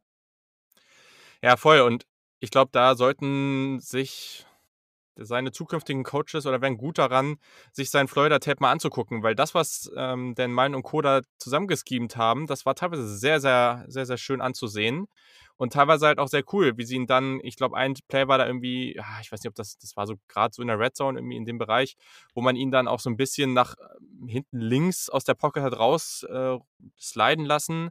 Und dann gab es halt zwei Routen und der Read war eins der kur die kurze Route und zwei die längere Route da dahinter praktisch direkt ähm, auf einer Höhe, dass er nur gerade runtergucken musste und nicht irgendwie noch einen schweren, langen Wurf machen musste. Vorne Kai Pitts, dahinter Kadarius Tony, der dann den Ball zum Touchdown bekommen hat. Das sind solche Dinge, die, das, das war cool anzusehen. Das haben die gut gemacht und auch mit dem Gedanken dahinter, okay, er hat halt nicht den Arm, um off-Plattform jetzt das Ding halt auch noch übers halbe Feld diagonal rüberzuwerfen, aber dann, dann versuchen wir es halt anders zu tun. Und ich glaube, da, das, das muss man sich auf jeden Fall anschauen und sein Gameplan auch demnach ausrichten. Okay, also, dann äh, jetzt das große Thema, was momentan gefühlt die NFL Draft-Welt wie kein anderes dominiert. Wir haben alle noch Mac Jones auf dem Board. Ihr könnt gerne dann auch nochmal sagen, ob ihr Mac Jones, weil wir haben letztes Mal einfach nur über diese ersten vier gesprochen, aber wir haben nie diskutiert, ob Mac Jones vielleicht einen Platz in dieser Top 4 auch einnehmen könnte. Das könnt ihr gerne dann auch nochmal dazu sagen. Aber wir können, wenn es nach mir geht, gerne jetzt nochmal ein bisschen genauer über Mac Jones diskutieren. Es gibt die Leute, die ihn einfach ganz klar irgendwie außerhalb so der ersten Runde sehen. Ähm, es gibt mittlerweile aber auch ganz, ganz viele Verfechter. Also natürlich wird das jetzt von ESPN und Co. natürlich extrem gespielt, ne? weil die natürlich irgendwie jetzt irgendwie da Hype haben wollen und das heißt schon, oh, Panthers oder bei den Patriots an, an jeweils 8 oder 15 oder so, da ist irgendwie seine Baseline, er geht auf jeden Fall früher und vor ein paar Wochen war er dann halt irgendwie immer noch außerhalb der ersten Runde und, und es war schon krass zu sagen, dass er mal in der ersten Runde gedraftet wird. Das ist natürlich jetzt schon ganz interessant, was da so passiert. Ähm, er hat jetzt mit Alabama natürlich eine super Saison gespielt. Ratchet Jr., äh, 6'2 groß, 214 Pfund, 4-0er GPA, also auch noch, er wird auch seinen Master beenden, also ein sehr, sehr smarter Dude auf jeden Fall auch. Äh, fast äh, 4.500 Yards, 76,6% der Bälle angebracht, 41 Touchdowns, 4 Interceptions. Genau, also ich glaube, ich würde hier vielleicht sogar mal den Ansatz fahren, den wir letztes Mal ähm, angegangen sind. James, hau doch erstmal raus, was du, was du gut an ihm findest. Also, was, was ich gut an ihm finde, ist, ähm, gerade für ein College-Level ein sehr weit entwickelter Pocket-Passer. Ähm, akkurat, äh, Ball-Placement ist grundsätzlich ziemlich gut. Ähm, auch, auch sein äh, Deep Ball ist gar nicht mal so verkehrt. Ne? Also, underrated, total underrated, finde ich, ja, ja, das muss ich auch sagen. Man muss natürlich dazu sagen, dass äh, die Spieler Downfield meistens halt auch extrem weit offen waren, ähm, weil er halt bei Alabama spielt. Das ist genau die gleiche Konversation, die wir bei Tua schon letztes Jahr hatten. Ähm, aber, also aber also da, da zu dem Thema vielleicht noch, also ich weiß nicht, wie sehr man das jetzt gewichten will, aber PFF hat einen Stat rausgehauen und da hieß es, dass der, also er hat 600 Yards mehr zu offenen Receivern geworfen als der zweitmeiste im College Football. Also das muss man sich halt mal so reinziehen. Das ist schon auch crazy, ne? Und da gab es echt viele Würfe, wo man gedacht hat, so, okay, krass, da ist jetzt halt einfach niemand. Und ja, Steve Sarkisian der war halt einfach on fire. Also diese Offense war extrem gut geschemt. Ja. Aber er, wie gesagt, ne, guter Pocket Pass, er bewegt sich auch wirklich smart in der Pocket, ähm, was Decision Making an, angeht. Ne? Wenn er irgendwann mal Fehler gemacht hat, und das passiert ja bei jedem Quarterback, dann hatte ich eher so das Gefühl, dass es teilweise so Accuracy-Fehler waren, äh, wo er dann eine smarte Entscheidung getroffen hat, aber der Ball dann halt anders kam, als er das eigentlich vorhatte.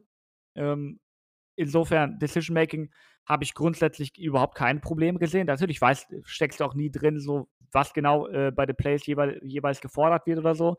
Aber da war ich schon positiv überrascht. Insgesamt muss ich, muss ich sagen, ich finde ihn auch einen ziemlich guten Quarterback. So, ne? die, die Mobilität ist besser als bei Kyle Trask, Trask würde ich sagen. Ist aber halt schon für College-Verhältnisse auch nur Durchschnitt. Ne? Wie sich das in die NFL überträgt, das ist dann eine ganz andere Frage. Da bin ich eher pessimistisch gestimmt. Aber Gesundheit. Danke. Gesundheit.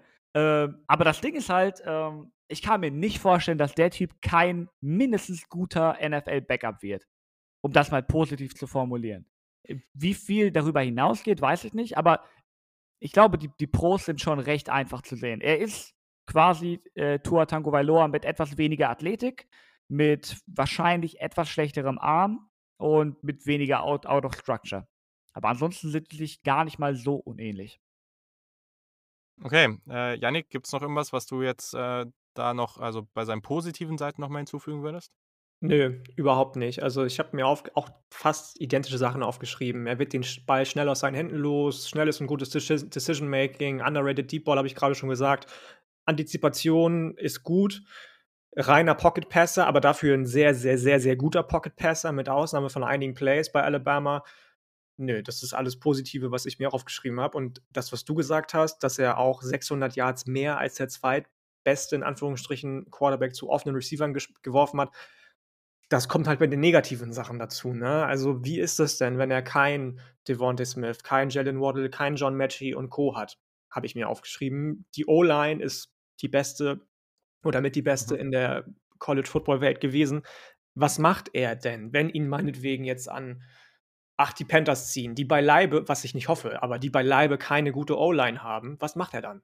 Ja, natürlich mhm. hat er gute Anspielstationen, aber was macht er ohne gute O-Line? Wenn er von, von, den Steelers gedraftet wird in der ersten Runde, okay, meinetwegen, aber sobald das irgendwo hingeht, wo er eben nicht genau die gleichen Umstände wie bei den Crimson Tide hat, dann finde ich, wird es schwierig für ihn und dann wird es unfair für ihn, weil er, wie James auch schon gesagt hat, ein guter Quarterback ist, der aber so ein bisschen aus seiner Zeit rausdriftet irgendwie. Also der wäre vielleicht vor zehn Jahren noch der Number One Quarterback gewesen, aber jetzt halt einfach nicht mehr. Ja, ja, das ist interessant. Ja, also ich habe auch nicht mehr so viel hinzuzufügen. Ich fand, ne, gute, schnelle Entscheidung getroffen. Ähm, Pocket Passer, seine Underneath Accuracy äh, ist auf jeden Fall also elitär, die ist sehr, sehr gut. Allgemein fand ich seine Passgenauigkeit gut.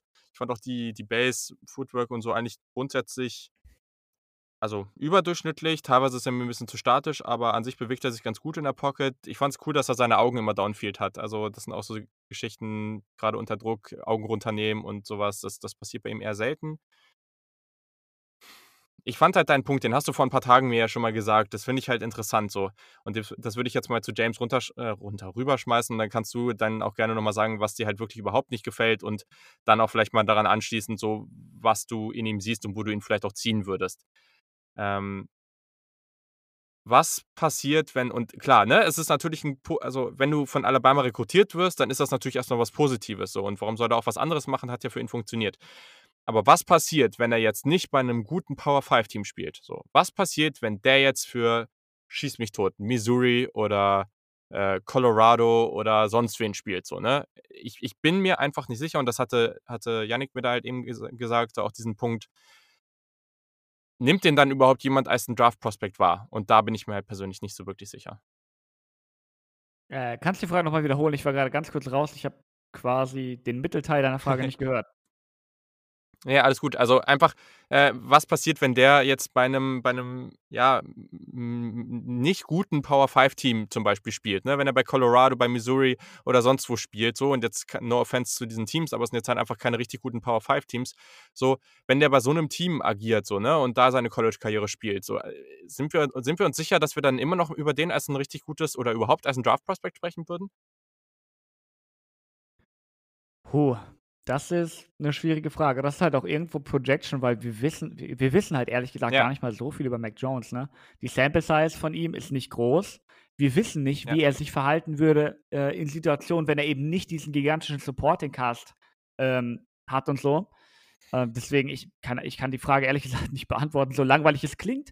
Aber er hat halt aus seinen Mhm. Möglichkeiten halt auch das Beste gemacht. Die Situation war extrem gut. Jeder Mhm. Quarterback würde sich so eine Situation wünschen und er hätte da auch kaum irgendwie viel mehr rausholen können.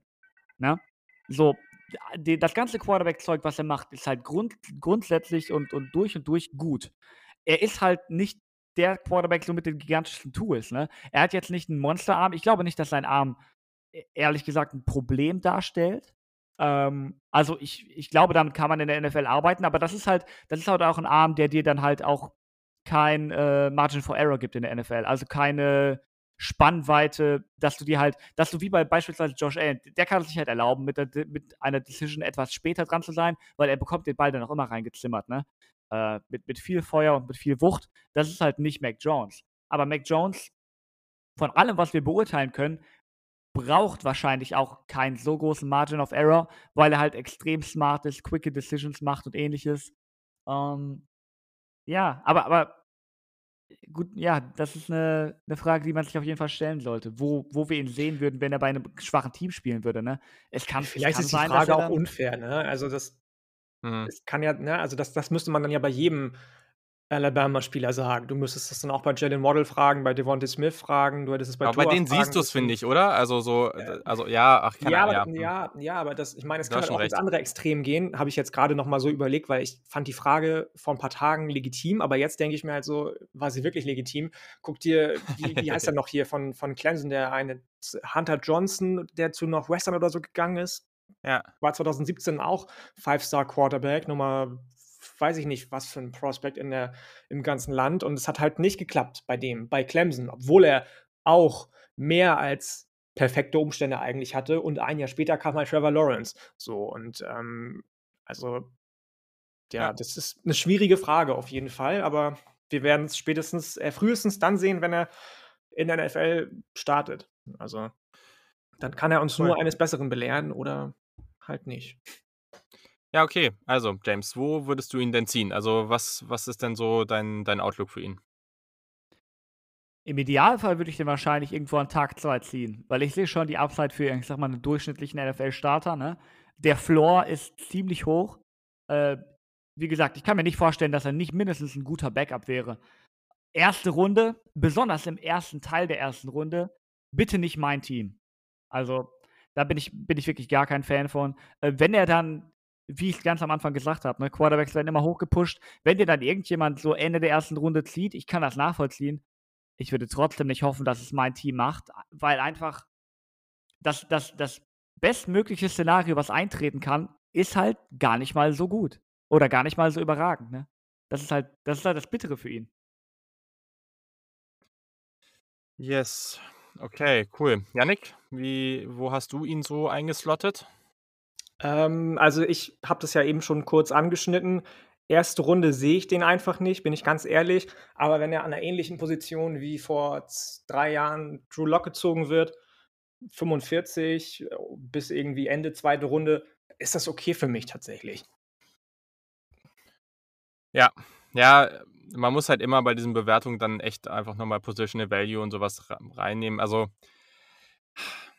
ich sag mal so, wenn, wenn ein Team spät in der ersten Runde sagt, wir ziehen den, dann gehe ich halt immer davon aus, dass die den wirklich mögen und dass sie sich sagen, wir wollen halt diese 50-Option noch mitnehmen. Und dafür werde ich kein Team bashen. So, also einfach, weil, außer ich finde den Quarterback jetzt katastrophal, aber das tun mir ja bei Mac Jones alle nicht so. Und da, dafür werde ich niemanden bashen, weil, weil am Ende ist es, ist das in dieser Liga viel zu wichtig zu sagen, ich mag den Quarterback und dann gehe ich auch hoch und hole mir den so. Und ähm, deswegen werde ich das fair finden. Ich persönlich, für mich, ich möchte auf keinen Fall, dass die Panthers den an 8 ziehen und ich sehe jetzt schon, dass es passiert. Tito. Und äh, ja, also wenn ich einfach in der idealen Welt gucken würde, dann würde ich den wahrscheinlich Mitte, Ende zweite Runde oder später ziehen. So.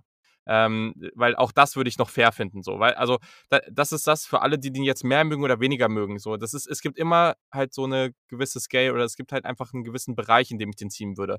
Und ich finde das halt, wenn ich drauf gucke persönlich, dann ziehe ich den halt frühestens Mitte zweite Runde irgendwie so. Ich finde das okay, einfach wegen dem Positional Value, wenn er früher geht.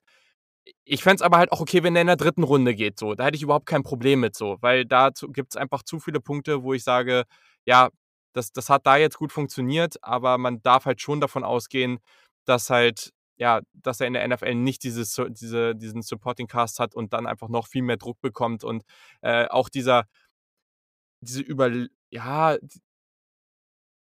Alabama war vom Scheme und vom Coaching und so weiter und so fort auch einfach so viel besser als der Rest, ne? Und das wirst du halt nicht konstant haben so. Und dann, dann sehe ich halt einfach nicht, äh, wie, wie das für ihn dann so gut läuft. Aber okay, also ich würde mich für ihn extrem freuen, wenn das, wenn das funktioniert. Auf jeden Fall. Also ist ein cooler Dude und deswegen hoffe ich echt, dass das am, dass das am Ende alles funktioniert. Das, das bitte nicht falsch verstehen. Aber ja, für mich ist das halt einfach kein Quarterback, den ich heutzutage in meinem Team haben möchte. Ähm, du hast auch recht gehabt, äh, James, hast du eben gesagt, dass Mac Jones, der ist athletischer als ein Kyle Trask oder so ein Davis Mills oder solche Spieler, auf jeden Fall. Aber trotz alledem ist das halt einfach kein athletischer Quarterback so, ne? Und das ist halt so jemand, der irgendwie, ich habe jetzt neulich irgendwas gesehen, dass der irgendwie mal eine 4-9 oder sowas gelaufen ist ähm, in, in, ähm, in einem 40-Yard-Dash, so, wo ich mir denke, so, ja, okay, fair enough. Ähm, 40-Yard-Dash ist, äh, also ist jetzt auch kein perfekter Indikator, aber so in der Richtung hätte ich ihn auch irgendwie eingeschätzt. Aber ja, also ich finde halt so eine, so eine 4-7 oder so äh, ist, ist halt so das, wo ich immer sage, so, okay, damit, das ist so der Speed, wo man damit rechnen kann, dass jemand halt dann schon mal gut out of structure spielen kann oder nochmal regelmäßig für einen First Down laufen kann. Und das sehe ich bei Mac Jones irgendwie eher selten so. Also ja. Genau. Ich glaube, damit haben wir es, oder? Kann man so zusammenfassen, definitiv. Also da ist dann ist auch die Frage klar beantwortet, dass wir alle drei es so sehen, dass diese Top 4 noch mal ein ganzes, ganzes, ganzes Stück über den restlichen und auch dementsprechend Mac Jones ist. Absolut. Absolut. Also ich habe dir, hab dir das ja geschrieben gestern noch, glaube ich, von wegen, wehe, du hast Mac Jones an 5 irgendwie. Ich konnte jetzt am Ende auch nicht anders, weil die anderen haben halt noch weniger gezeigt. Wenn es diesen Positional Value Vorteil nicht gäbe, den es nun mal augenscheinlich und berechtigterweise gibt, dann hätte ich den tatsächlich im Leben nicht Ende erste Runde, Ende zweit bis Ende zweite Runde. Also dann wäre der deutlich tiefer bei mir. Mhm. Okay, ja. Also ich glaube, bei mir wäre es wirklich so, die Top 4 würde ich alle Top 10 ziehen. Ähm, Mac Jones wäre, wie gesagt, so zweite, dritte Runde. Kyle Trask dann sicherlich nochmal irgendwie eine Runde oder zwei später und alles, was danach kommt, würde ich im Idealfall irgendwie, wenn man einen mag, an der Runde 4 nimmt, okay, aber ich würde danach alle eigentlich ab Runde 5, 6 erst nehmen. Ich glaube, und das zeigt halt auch, wie, wie dünn das in dieser Mitte, äh, in der Mitte ist, dass man da halt irgendwie keine Prospects hat, die man so, ja, mal, mal mit Potenzial da irgendwie Mitte der Draft nehmen kann. Und es ist halt kein CJ Beffert dabei, ne, ne James? Also, ja. Uff. Das tut, das tut weh. Ich dachte bis jetzt immer, der heißt Beathard, was ich irgendwie witzig gefunden hätte. Ja, das ist natürlich auch gut. Ja. Es, es wäre vor allem Sehr zutreffend. Also im, im Sinne von he gets beat hard. ja, ja. Ja, ja. Schon, schon verstanden, schon verstanden. Ja, man muss natürlich auch sagen, dass einige Quarterbacks, die dieses Jahr eigentlich eine ganz gute Chance hatten, vielleicht auch noch in diese Draft-Klasse zu kommen, jetzt rausgegangen sind und es spannend sein wird, wie die nächstes Jahr stehen. Also jetzt gar nicht von dieser, die, oder die Quarterbacks, die noch nicht draft-eligible sind, sondern jemand wie Brock Purdy, wie Desmond Ritter, den ich eigentlich, eigentlich hatte ich ein bisschen gehofft, dass der rauskommt, weil ich, der wäre für mich so ein Kandidat gewesen, ebenso für die zweite, dritte Runde. Ähm, Derek King, weiß ich nicht, was mit dem passiert. Michael Penix Jr. auch so, ne? Also, das sind alles so Kandidaten, wenn die jetzt nochmal ein gutes Jahr haben, dann kann es wirklich sein, dass wir nächstes Jahr eine deutlich tiefere Quarterback-Klasse haben. Spitze kann, kann man jetzt noch nicht sagen, weil dazu fehlt halt einfach noch das letzte Jahr vor der Draft und das ist halt auch immer das, wo sich die Quarterbacks dann noch mal ein gutes Stück entwickeln. Cool. Habt ihr noch was zu der Klasse oder zu den Quarterbacks abschließend zu sagen? Wollen wir noch, wollen wir noch über die Quarterbacks außerhalb der Top 10 reden? Ich weiß nicht, inwiefern da Ah, Redebedarf ah. besteht, aber ich meine, es ist, Äh. ja nicht so, es ist ja nicht so, dass die grundsätzlich keinen Spaß gemacht hätten zu sehen. Also, ist das jetzt, also, also ein Philippe Franks macht halt negativ Spaß, ne? Also. und, äh, und ein Sam Ellinger, äh, das ist halt jemand für mich so, ja, am College war der schon witzig, ne? Der hat halt für sein Team schon viel rausgerissen, aber das ist halt jemand, der eher läuft als, als wirft und, und einen fürchterlichen Deep Ball hat. So. Also meine, mein Ranking nach der Top 10 ist äh, jetzt dann eben an 11 Jamie Newman, an 12 habe ich tatsächlich Zach Thomas von App State, den finde ich eigentlich ganz interessant. Den habe ich da auch, ja. Ähm, klar, das ist jetzt niemand, der irgendwie Potenzial zum Starter oder irgendwas hat, so, ne? Aber der hat einen soliden Arm und der ist auch ähm, athletisch und so. Danach habe ich Ellinger, danach habe ich Brady Davis, Illinois State, FCS Quarterback. Ist ganz interessant, aber ja, keine Ahnung, also jetzt auch nicht mehr als undrafted. Und dann an 15, Dead Last Philippe Franks, da wo er hingehört. Ich habe Hundertprozentig. den, hab den nicht mal da. Ey. Ich habe ich hab, an 15 habe ich noch äh, Brady White von Memphis. Ah, den gibt's ja auch noch. Ja, nee, das, nee, denn Ich hatte mich auch Den- irgendwie ja, gewundert, dass Brady White noch nicht, also noch, also dass, dass der anscheinend 2020 noch immer College Football gespielt hat. Irgendwie, den Namen hört man so lange. Ich dachte, der wäre schon irgendwo in der Versenkung verschwunden. Das ist so der Mackenzie Milton 2.0. So. das, Ja. äh, Ich meine, Philippe wen hast Franks. du denn noch? Wer, wer hat dir denn noch viel Spaß gemacht, James? Philippe Franks hat mir Spaß gemacht, aber keine Ahnung. Ich, ich muss halt ehrlich zugeben, ne, der ist ja, wo hat der vorher gespielt? Ich habe ich hab es verdrängt. Wo Bei der vorher- Florida. Oh, okay. Ich. Ja. Ja. Da hatte er quasi so die An Angewohnheit, würde ich mal sagen, ne? Erster Read und danach wird er gesackt. Bei Arkansas, er hat sich weiterentwickelt. Denn, man muss natürlich dazu sagen, Arkansas, die kennen ein Spielkonzept und das ist Slant Flat. Äh, was anderes tun die nicht. Das ist der einzige Spielzug, den ich pro Spiel zehnmal gesehen habe. Und Philippe Franks steht dann an der Center, fängt den Ball und wenn der erste Read nicht da ist, versucht er nach vorne zu laufen. Das gelingt nicht immer, weil er ist auch kein guter Athlet oder so. Äh, Und er hat auch keinen wirklich starken Arm oder so. Aber immerhin nimmt er weniger Sex als vorher. Also, die Entwicklung ist klar zu sehen. In zehn Jahren hast du einen durchschnittlichen College-Football-Starter. Ja, und das ist dann ein, äh, ja, so ein, so ein Practice Squad Player Ja. in der NFL. Sehr gut. Warum nicht? Der älteste Panther letzte Saison war 31, glaube ich. Also, why not? In, ja. in der, Es nicht war- in der NFL, im College. Oh, ich weiß gerade nicht mehr, wer es war. In der NBA wurde vor ein paar Jahren mal einer gezogen. Das war halt so ein krasses Projekt. Äh, ganz spannender Typ, aber wirklich ein heftiges Projekt. Einfach jemand, der sehr, sehr lang war und gute Athletik hatte. Oh Mann, wieso fällt mir der Name nicht ein? Meinst du den, meinst du den von den Celtics, diesen, wie, wie heißt er noch? Ähm, Nicht Taco Fall, das ist nochmal ein anderer. Das, der, nee, nee, Ah, nee, der nicht, schade, der nicht. Das ist schon, äh, der ist auch gut, aber ist so ein paar Jahre her. Das ist wirklich so ein etwas mobilerer, noch athletischerer Spieler. Und ähm, von, von dem wurde gesagt, ähm, oder der, der Begriff oder der Satz, der danach fiel, nachdem er gedraftet wurde, he's two years away from being two years away. Und ähm, das, äh, ja, also das äh, trifft mindestens mal auf äh, Philippe Franks zu. Ja. Ich habe noch Zach Thomas gesehen. Ähm, bei dem habe ich ihn notiert, der lässt First and 10 aussehen wie Dritter und 25. So ein Pocket-Movement hat dieser Typ. Es ist genial. Er bekommt den Ball einfach beim Stand von 0-0 aus der Shotgun und der ist dermaßen panisch, dass ich, dass ich frage, ob irgendjemand mit, mit der Sniper auf ihn zielt oder so vom, vom Stadiondach. es ist, ich habe halt auch ehrlich gesagt nicht mehr als drei Minuten von ihm gesehen, weil ich hatte danach genug. Ich fand das echt lustig, aber der Mann ist halt Ja. so nicht, nicht der beste Spieler. Nee, glaube ich auch nicht. Genau, und äh, um das nochmal, ich habe jetzt natürlich die Zeit noch kurz genutzt, um das zu googeln. Bruno Caboclo wurde von den Toronto Raptors gezogen. Würde ich jetzt hier nochmal äh, kurz sagen, für die Menschen, die sich auch für die NBA interessieren. Cool. So, dann haben wir jetzt aber genug über schlechte Quarterbacks gesprochen, würde ich sagen. In den nächsten Wochen gibt es natürlich noch einige mehr äh, oder einige weitere Positionsgruppen. Ist auf jeden Fall ein ganz gutes Gefühl, weil bei den meisten Positionsgruppen, die wir so vorstellen, ist es dann trotzdem nicht so, dass wir da, oder ich zumindest damit fertig bin, die zu gucken, weil ja, also am Ende gibt es dann natürlich immer noch mehr Spieler und die guckt man sich dann über, die, über den, äh, in der Zeit bis zur Draft dann eben doch noch hier und da an. Aber die Quarterbacks sind damit offiziell komplett zu 100% abgeschlossen und das ist auf jeden Fall ganz nice. Und ja, ich, ich denke, wir sind, wir sind alle sehr gespannt, was euer Feedback ist und wie ihr unsere Takes zu Mac Jones zerreißen werdet. gar nicht, natürlich, überhaupt nicht. Nein, so. Und die anderen sind eh schon längst hämmert und komplett besoffen und ja, da möchten wir natürlich auch gerne euer Feedback haben.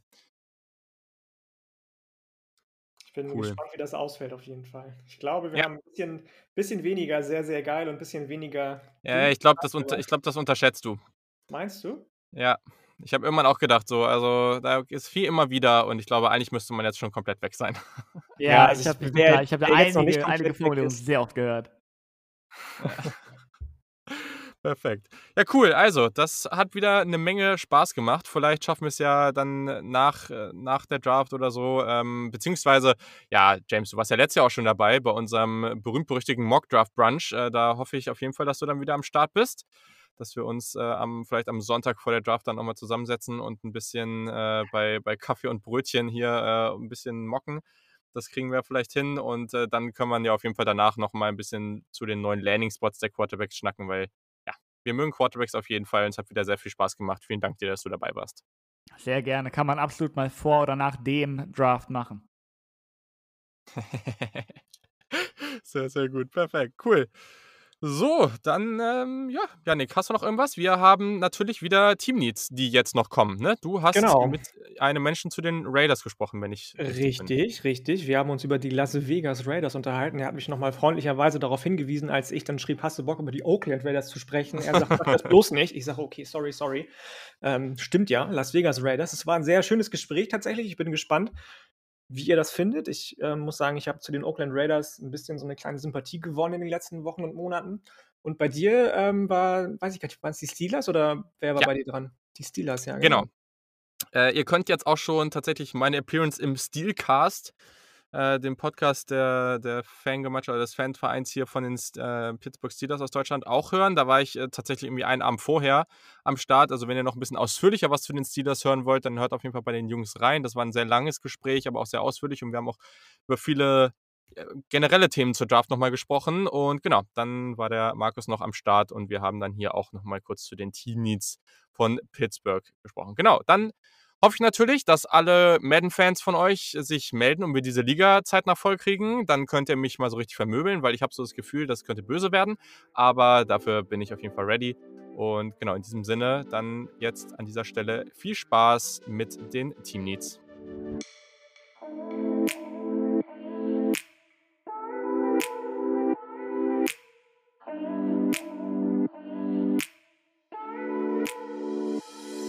So, eine neue Woche und das bedeutet natürlich auch neue NFL Offseason Team Needs. Und ja, ich freue mich, weil ich war gerade noch bei seinem Podcast am Start, nämlich dem Steelcast, dem Podcast der Steeler Nation Germany e.V. Und dementsprechend freue ich mich sehr, dass Markus Trefflich jetzt hier bei mir am Start oder bei uns am Start ist. Und ja, herzlich, herzlich willkommen im Podcast. Ja, hi. Freut mich, heute hier sein zu dürfen. Wir haben ja bei euch schon sehr, sehr ausführlich über die verschiedensten Draft-Themen diskutiert, aber hier machen wir es ein bisschen kürzer. Trotz alledem, glaube ich, eine sehr, sehr, ja, doch wichtige Offseason für die Steelers.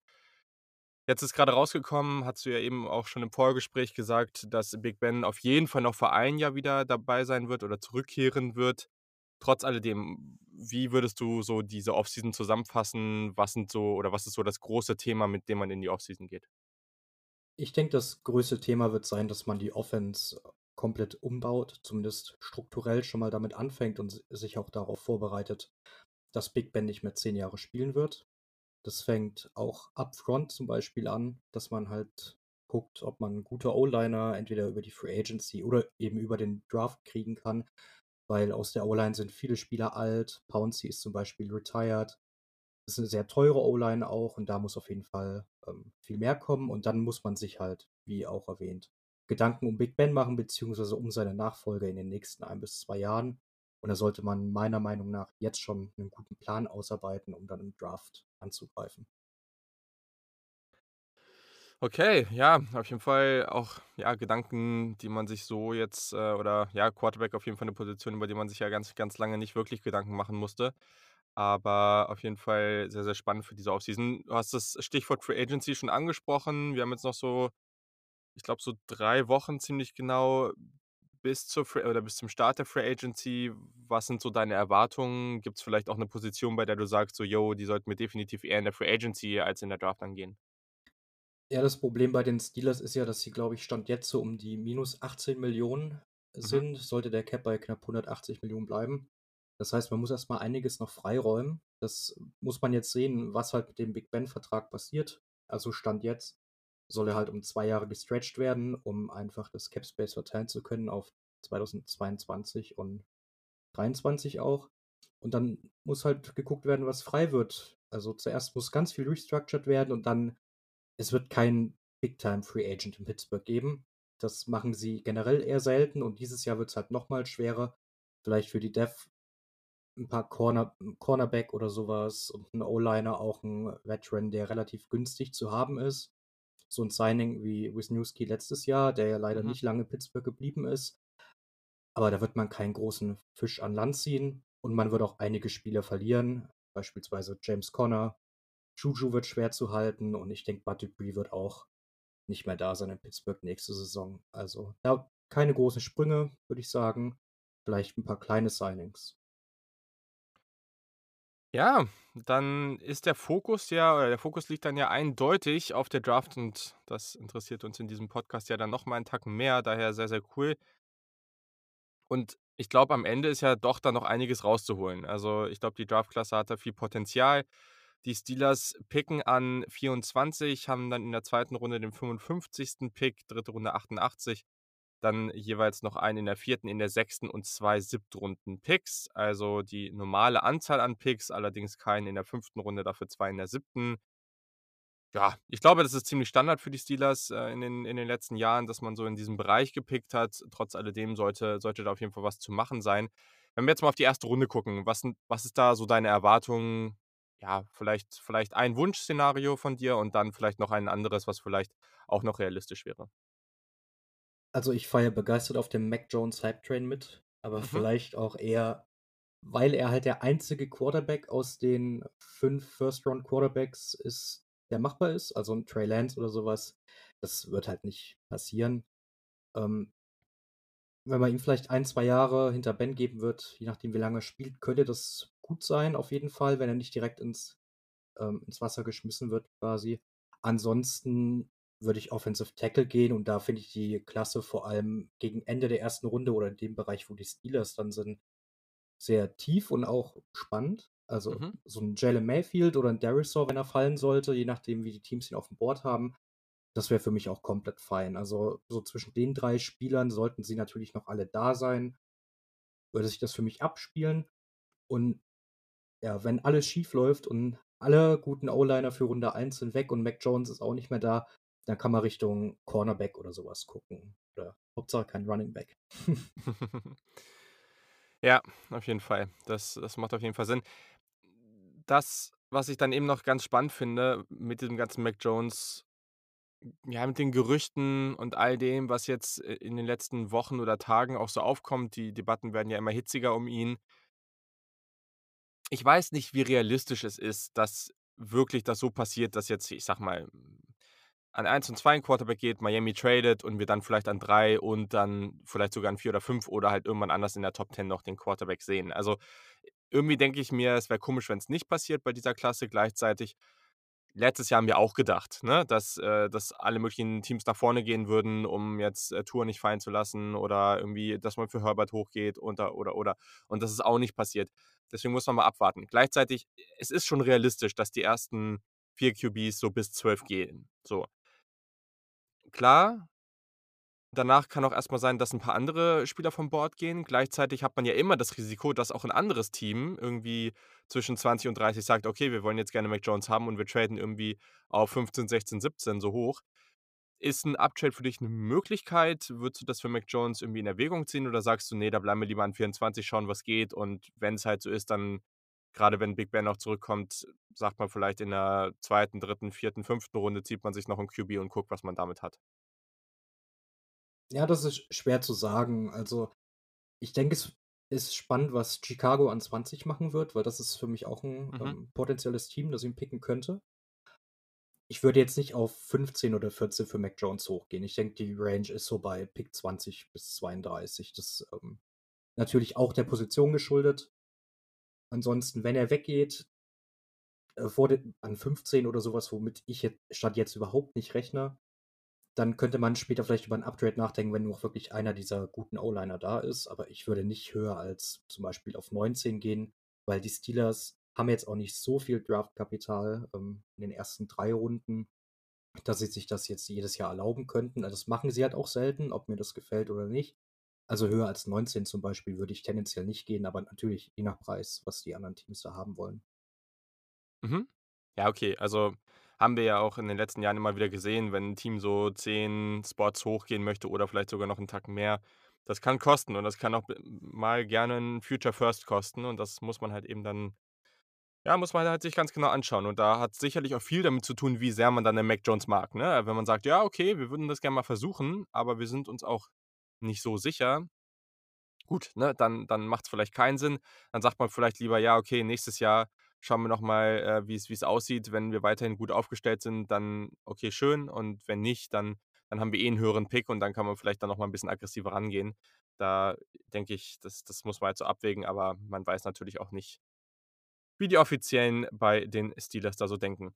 Wenn wir jetzt noch mal auf die späteren Runden gucken, also, du hast jetzt Mac Jones, Offensive Tackle angesprochen. Wir sagen mal, diese diese Needs wurden jetzt irgendwie befriedigt. Ähm, was würdest du sagen kann kann danach noch, äh, so kommen? Also oder was sollte danach vor allem noch kommen, jetzt grade, wo man ja auch durchaus noch die normalen Picks hat? Also, es ist ja man ist ja ganz solide aufgestellt. Was für Spielertypen, was für Positionen sollte man noch bedienen? Und vielleicht hast du ja auch das eine oder andere Beispiel an Spielern, den den du da ganz spannend finden würdest.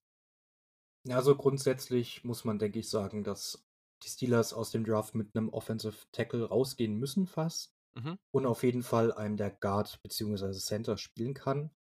Ähm, vielleicht 'n Creed Humphrey, je nachdem, wie sein Draftstock jetzt steigt oder fällt noch. Dann in den späteren Runden würde ich auf jeden Fall noch 'n Receiver picken, aufgrund dessen, dass Juju wahrscheinlich nicht resigned werden kann. Vielleicht so 'n Jalen Darden relativ spät, der würde auch gut Mhm. zu den Steelers passen. Die draften ja gern so kleinere, shifty Receiver wie Deontay Johnson oder Antonio Brown damals. Ähm, da haben sie auch immer 'n gutes Händchen bewiesen. Und dann braucht man vielleicht noch 'n Linebacker und 'n Cornerback für die Def, weil man verliert auch in der Defense eu auf Cornerback 'n paar Spieler. Da muss man jetzt hingucken. Ähm, und 'n Running Back wird es höchstwahrscheinlich auch geben, außer man kriegt 'nen günstigen in der Free Agency. Aber ich gehe davon aus, dass die Steelers in den ersten 3 Runden einen Running Back nehmen werden und ich hoffe nicht vor der 3. Ja gut, also eigentlich, äh, finde ich auch in der Klasse, dass es eben ab so Runde 3, 4, 5, äh, sicherlich einige ganz spannende Jungs da noch gibt und das ist dann ja auch vollkommen okay. Ja.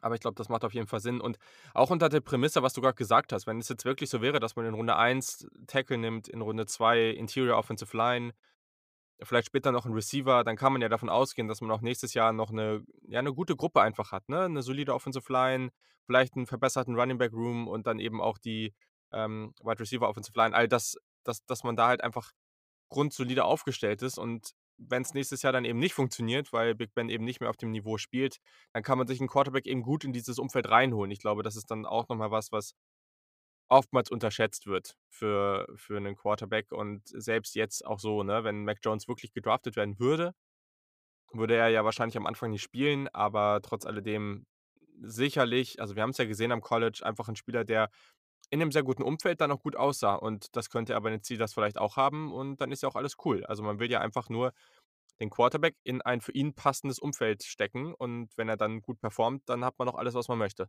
Daher, ich glaube, gibt es hier viele Möglichkeiten für dieses und auch potenziell für nächstes Jahr, womit die Steelers dann, sag mal, mittelfristig hier sehr gut rauskommen können. Ja, genau. Ich denke, wenn man Mac Jones draften sollte, dann wird er nächstes Jahr keine Playing Time sehen, außer es verletzen sich die Starter. Ja. Und das wäre dann auch der Plan. Also Ben, da er wohl zurückkommen wird, ist die Nummer 1 im Quarterback Room. Das wird sich so lange nicht verändern, bis er dann irgendwann mal retired, egal wann das ist. Okay, äh, ganz kurz abschließende Frage: Hast du noch irgendeinen anderen Quarterback, bei dem du sagst, ja, okay, wenn man den spät sieht, würde ich spannend finden, oder hast du, hast du es eher nicht?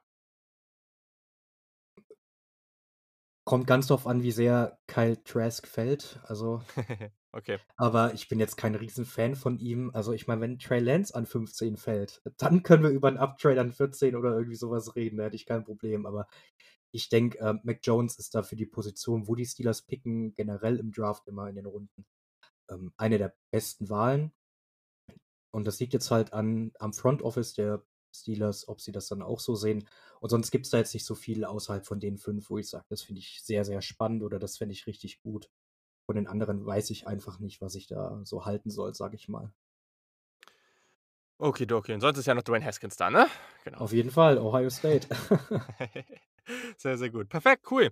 Ja, ich glaube, dann haben wir ganz guten Überblick bekommen. Und ähm, ja, ich glaube, für die Steelers und, und für euch als Fans das ist jetzt mit diesen ganzen Abgängen auf jeden Fall eine spannende Entwicklung, die die dann hoffentlich gut ausgeht in in den kommenden Jahren. Aber ja, mit dieser Offseason kann man da auf jeden Fall einiges dran machen. Und ja, die Draft wird auf jeden Fall für die Steelers relevanter sein als für viele andere Teams, die vielleicht noch die Chance haben, rechts und links nochmal äh, in der Free Agency was zu machen. Aber in den letzten Jahren haben haben die Steelers ja auch immer immer wieder bewiesen, dass sie das mit der Draft einigermaßen können. Daher glaube ich, äh, kann man da dann doch ganz positiv sein. Cool.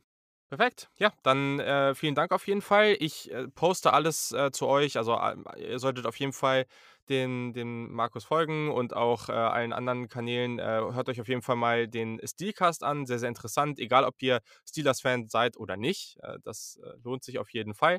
Und genau, dann, dann folgt ihm, steht alles in den Show Notes. Und ja, vielen Dank, Markus, dass du dir die Zeit genommen hast. Ich danke dir für die Einladung. Hat viel Spaß gemacht.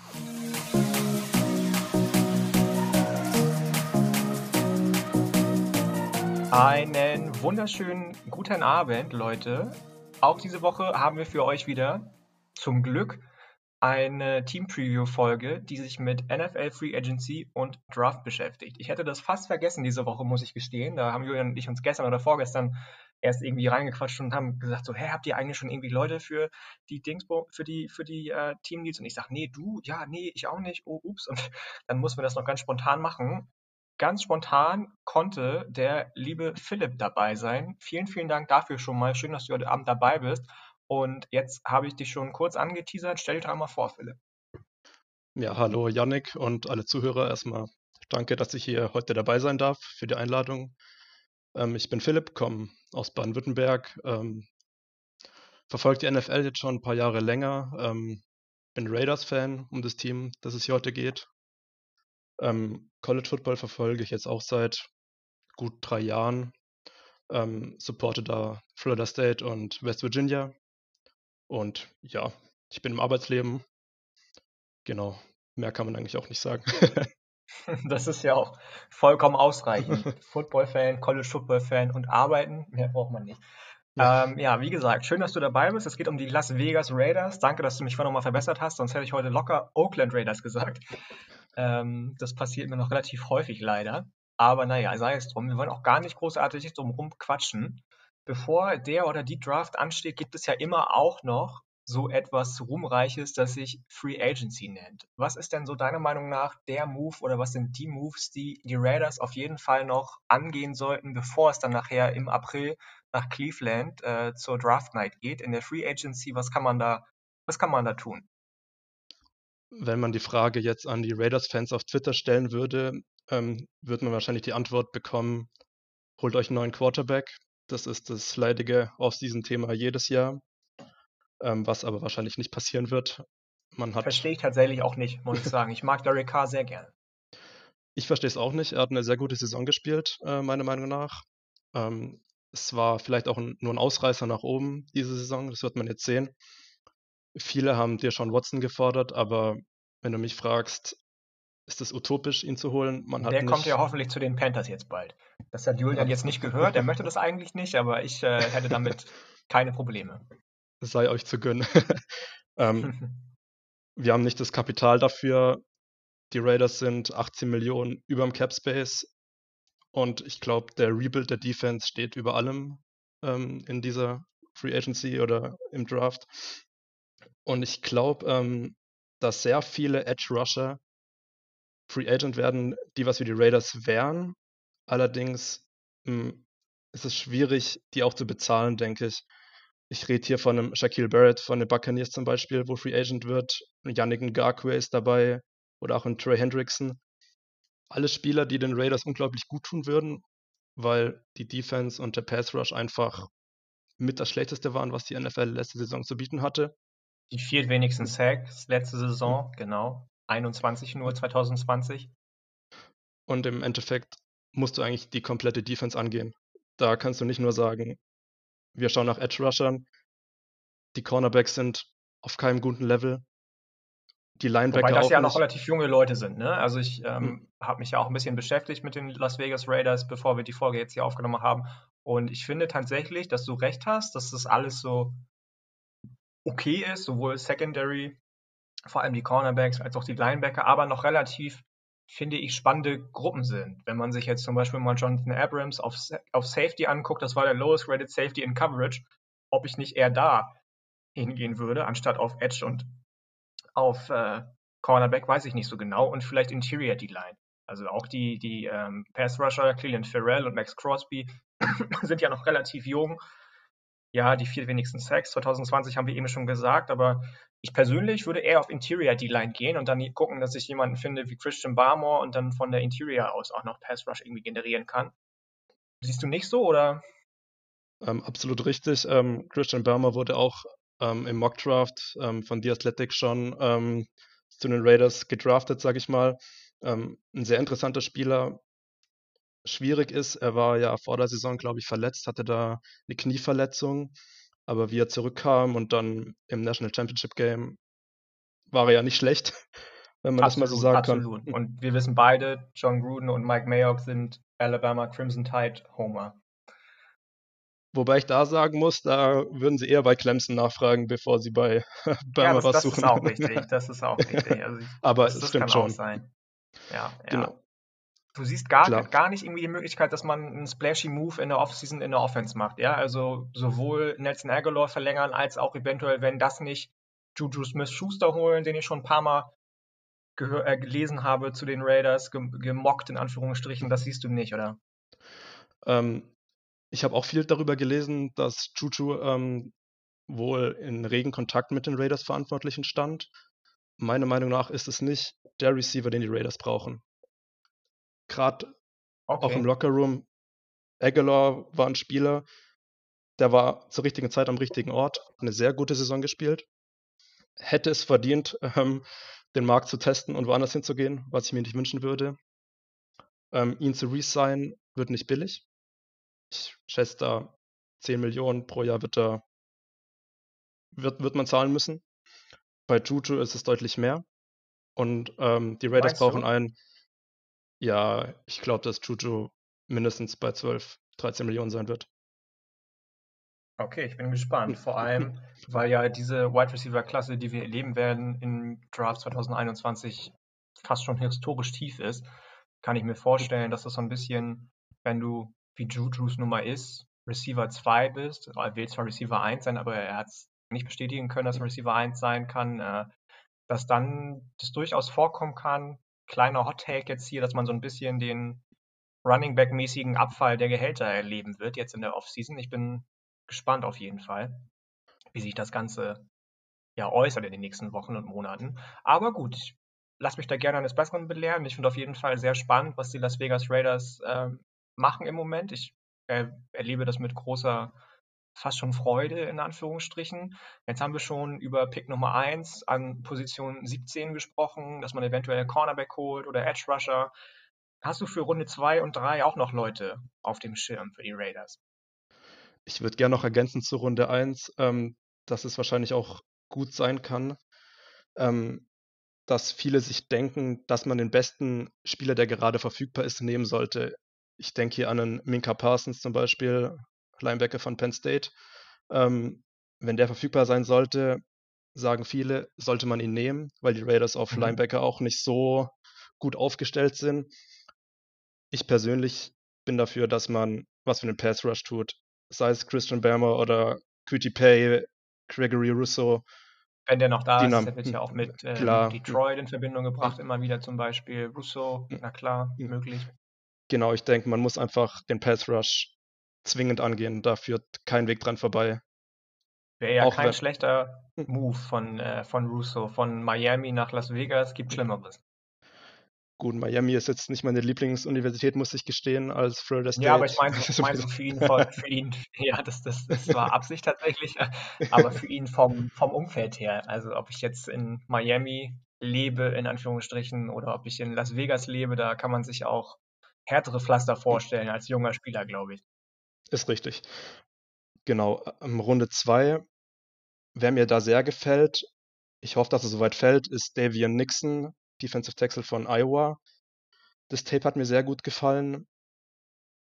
Weiter ähm, Richie Grant, Safety von UCF. Die Frage, ob er so weit fällt.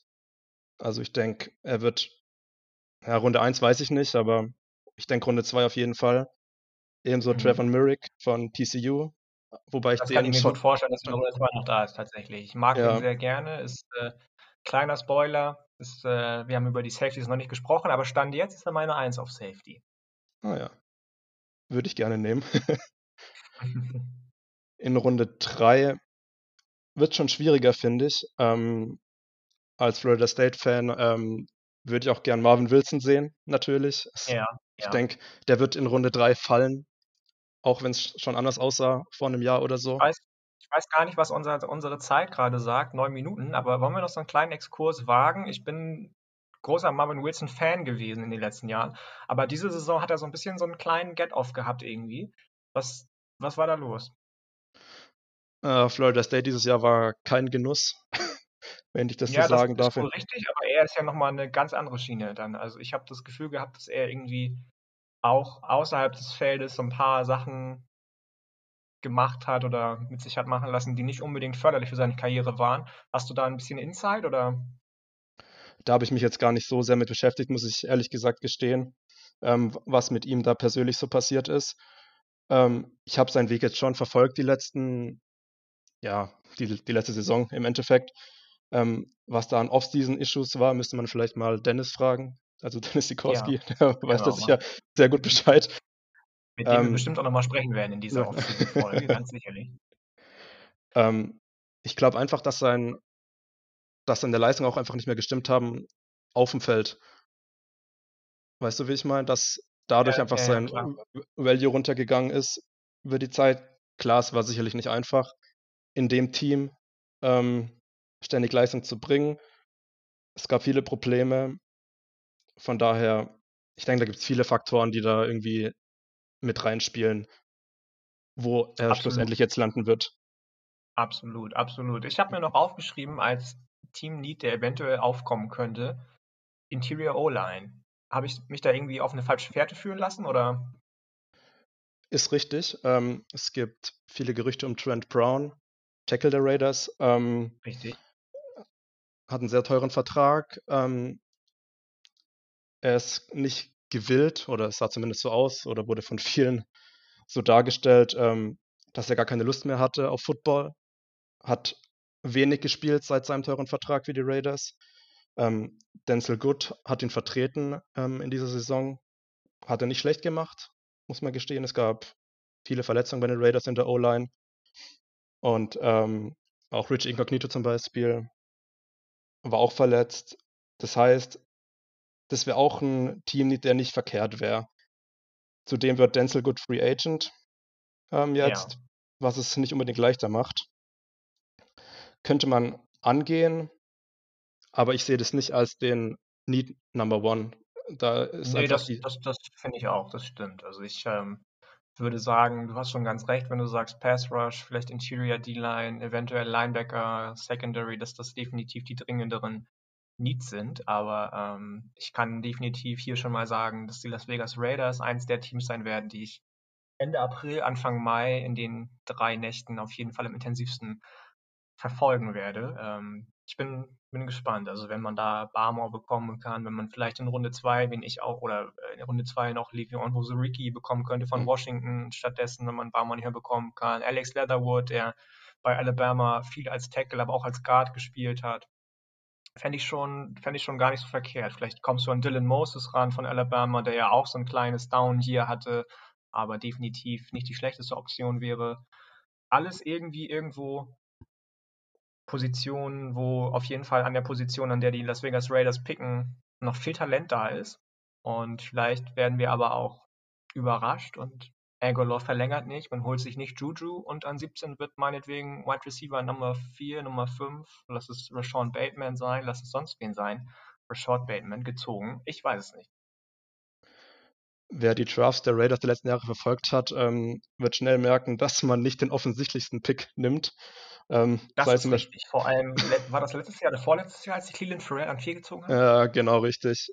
Oder oh, auch letztes ja. Jahr, Rux zum Beispiel, war jetzt auch ein Spieler, den viele kritisch gesehen haben. Ja, wobei der ja auch so ein bisschen Pre-Draft-Liebe bekommen hat von vielen. Der ist ja ziemlich schnell und steil die Boards nach oben geschossen und ähm, da gab es zumindest irgendwie einen legitimate Case, der an, als erster Wide Receiver gezogen wird. Pharrell habe ich gar nicht verstanden. Auch wenn der von der Clemson D-Line kam, die irgendwie gerade National Champion geworden war, da habe ich irgendwie Christian Wilkins und Co. höher auf dem Board gehabt, aber gut, gut. Ja, war. Wir sind nicht Mike Mayock. Ist richtig. Man hofft zwar immer, dass man den besten Spieler bekommt oder zumindest einen nachvollziehbaren Pick hat, aber die meint dann doch manchmal etwas anders. Das wissen wir sowieso erst in drei bis vier Jahren. Ich fände es ganz charmant, wenn vielleicht mit dem zweiten Pick in Runde 3 ein Nico Collins gezogen wäre. Habt ihr auch schon gehört, ein kleiner Draft-Crush von mir, falls man auf Wide Receiver nicht großartig weiterkommt. Wie gesagt, wir werden es alles sehen. Ich will jetzt gar nicht hier zu viel, äh, zu viele Spieler zu den Las Vegas Raiders reden. Gibt es noch irgendwas, was du bewerben möchtest, was dir am Herzen liegt, oder bist du wunschlos glücklich im Moment und äh, zufrieden? Ich bin eigentlich sehr glücklich. Ähm, ich möchte mich nochmal bedanken für, die, für die Chance hier zu sein. Ähm, ja, sehr, sehr gern. Bin ich dafür. Ich habe zu danken. Schön, dass du so spontan dabei sein konntest, Philipp. Und ähm, ich glaube, wir sind auch relativ genau bei 15 Minuten. 15 Minuten 5, sagt Zencaster. Vielen, vielen Dank, dass du dabei warst. Und wir hören uns sicherlich nochmal in dieser Offseason. Das machen wir, Yannick. Gerne. Alles klar. Mach's gut. Schönen Mach's Abend gut. dir noch. Danke. Gleichfalls. Ciao. Ciao.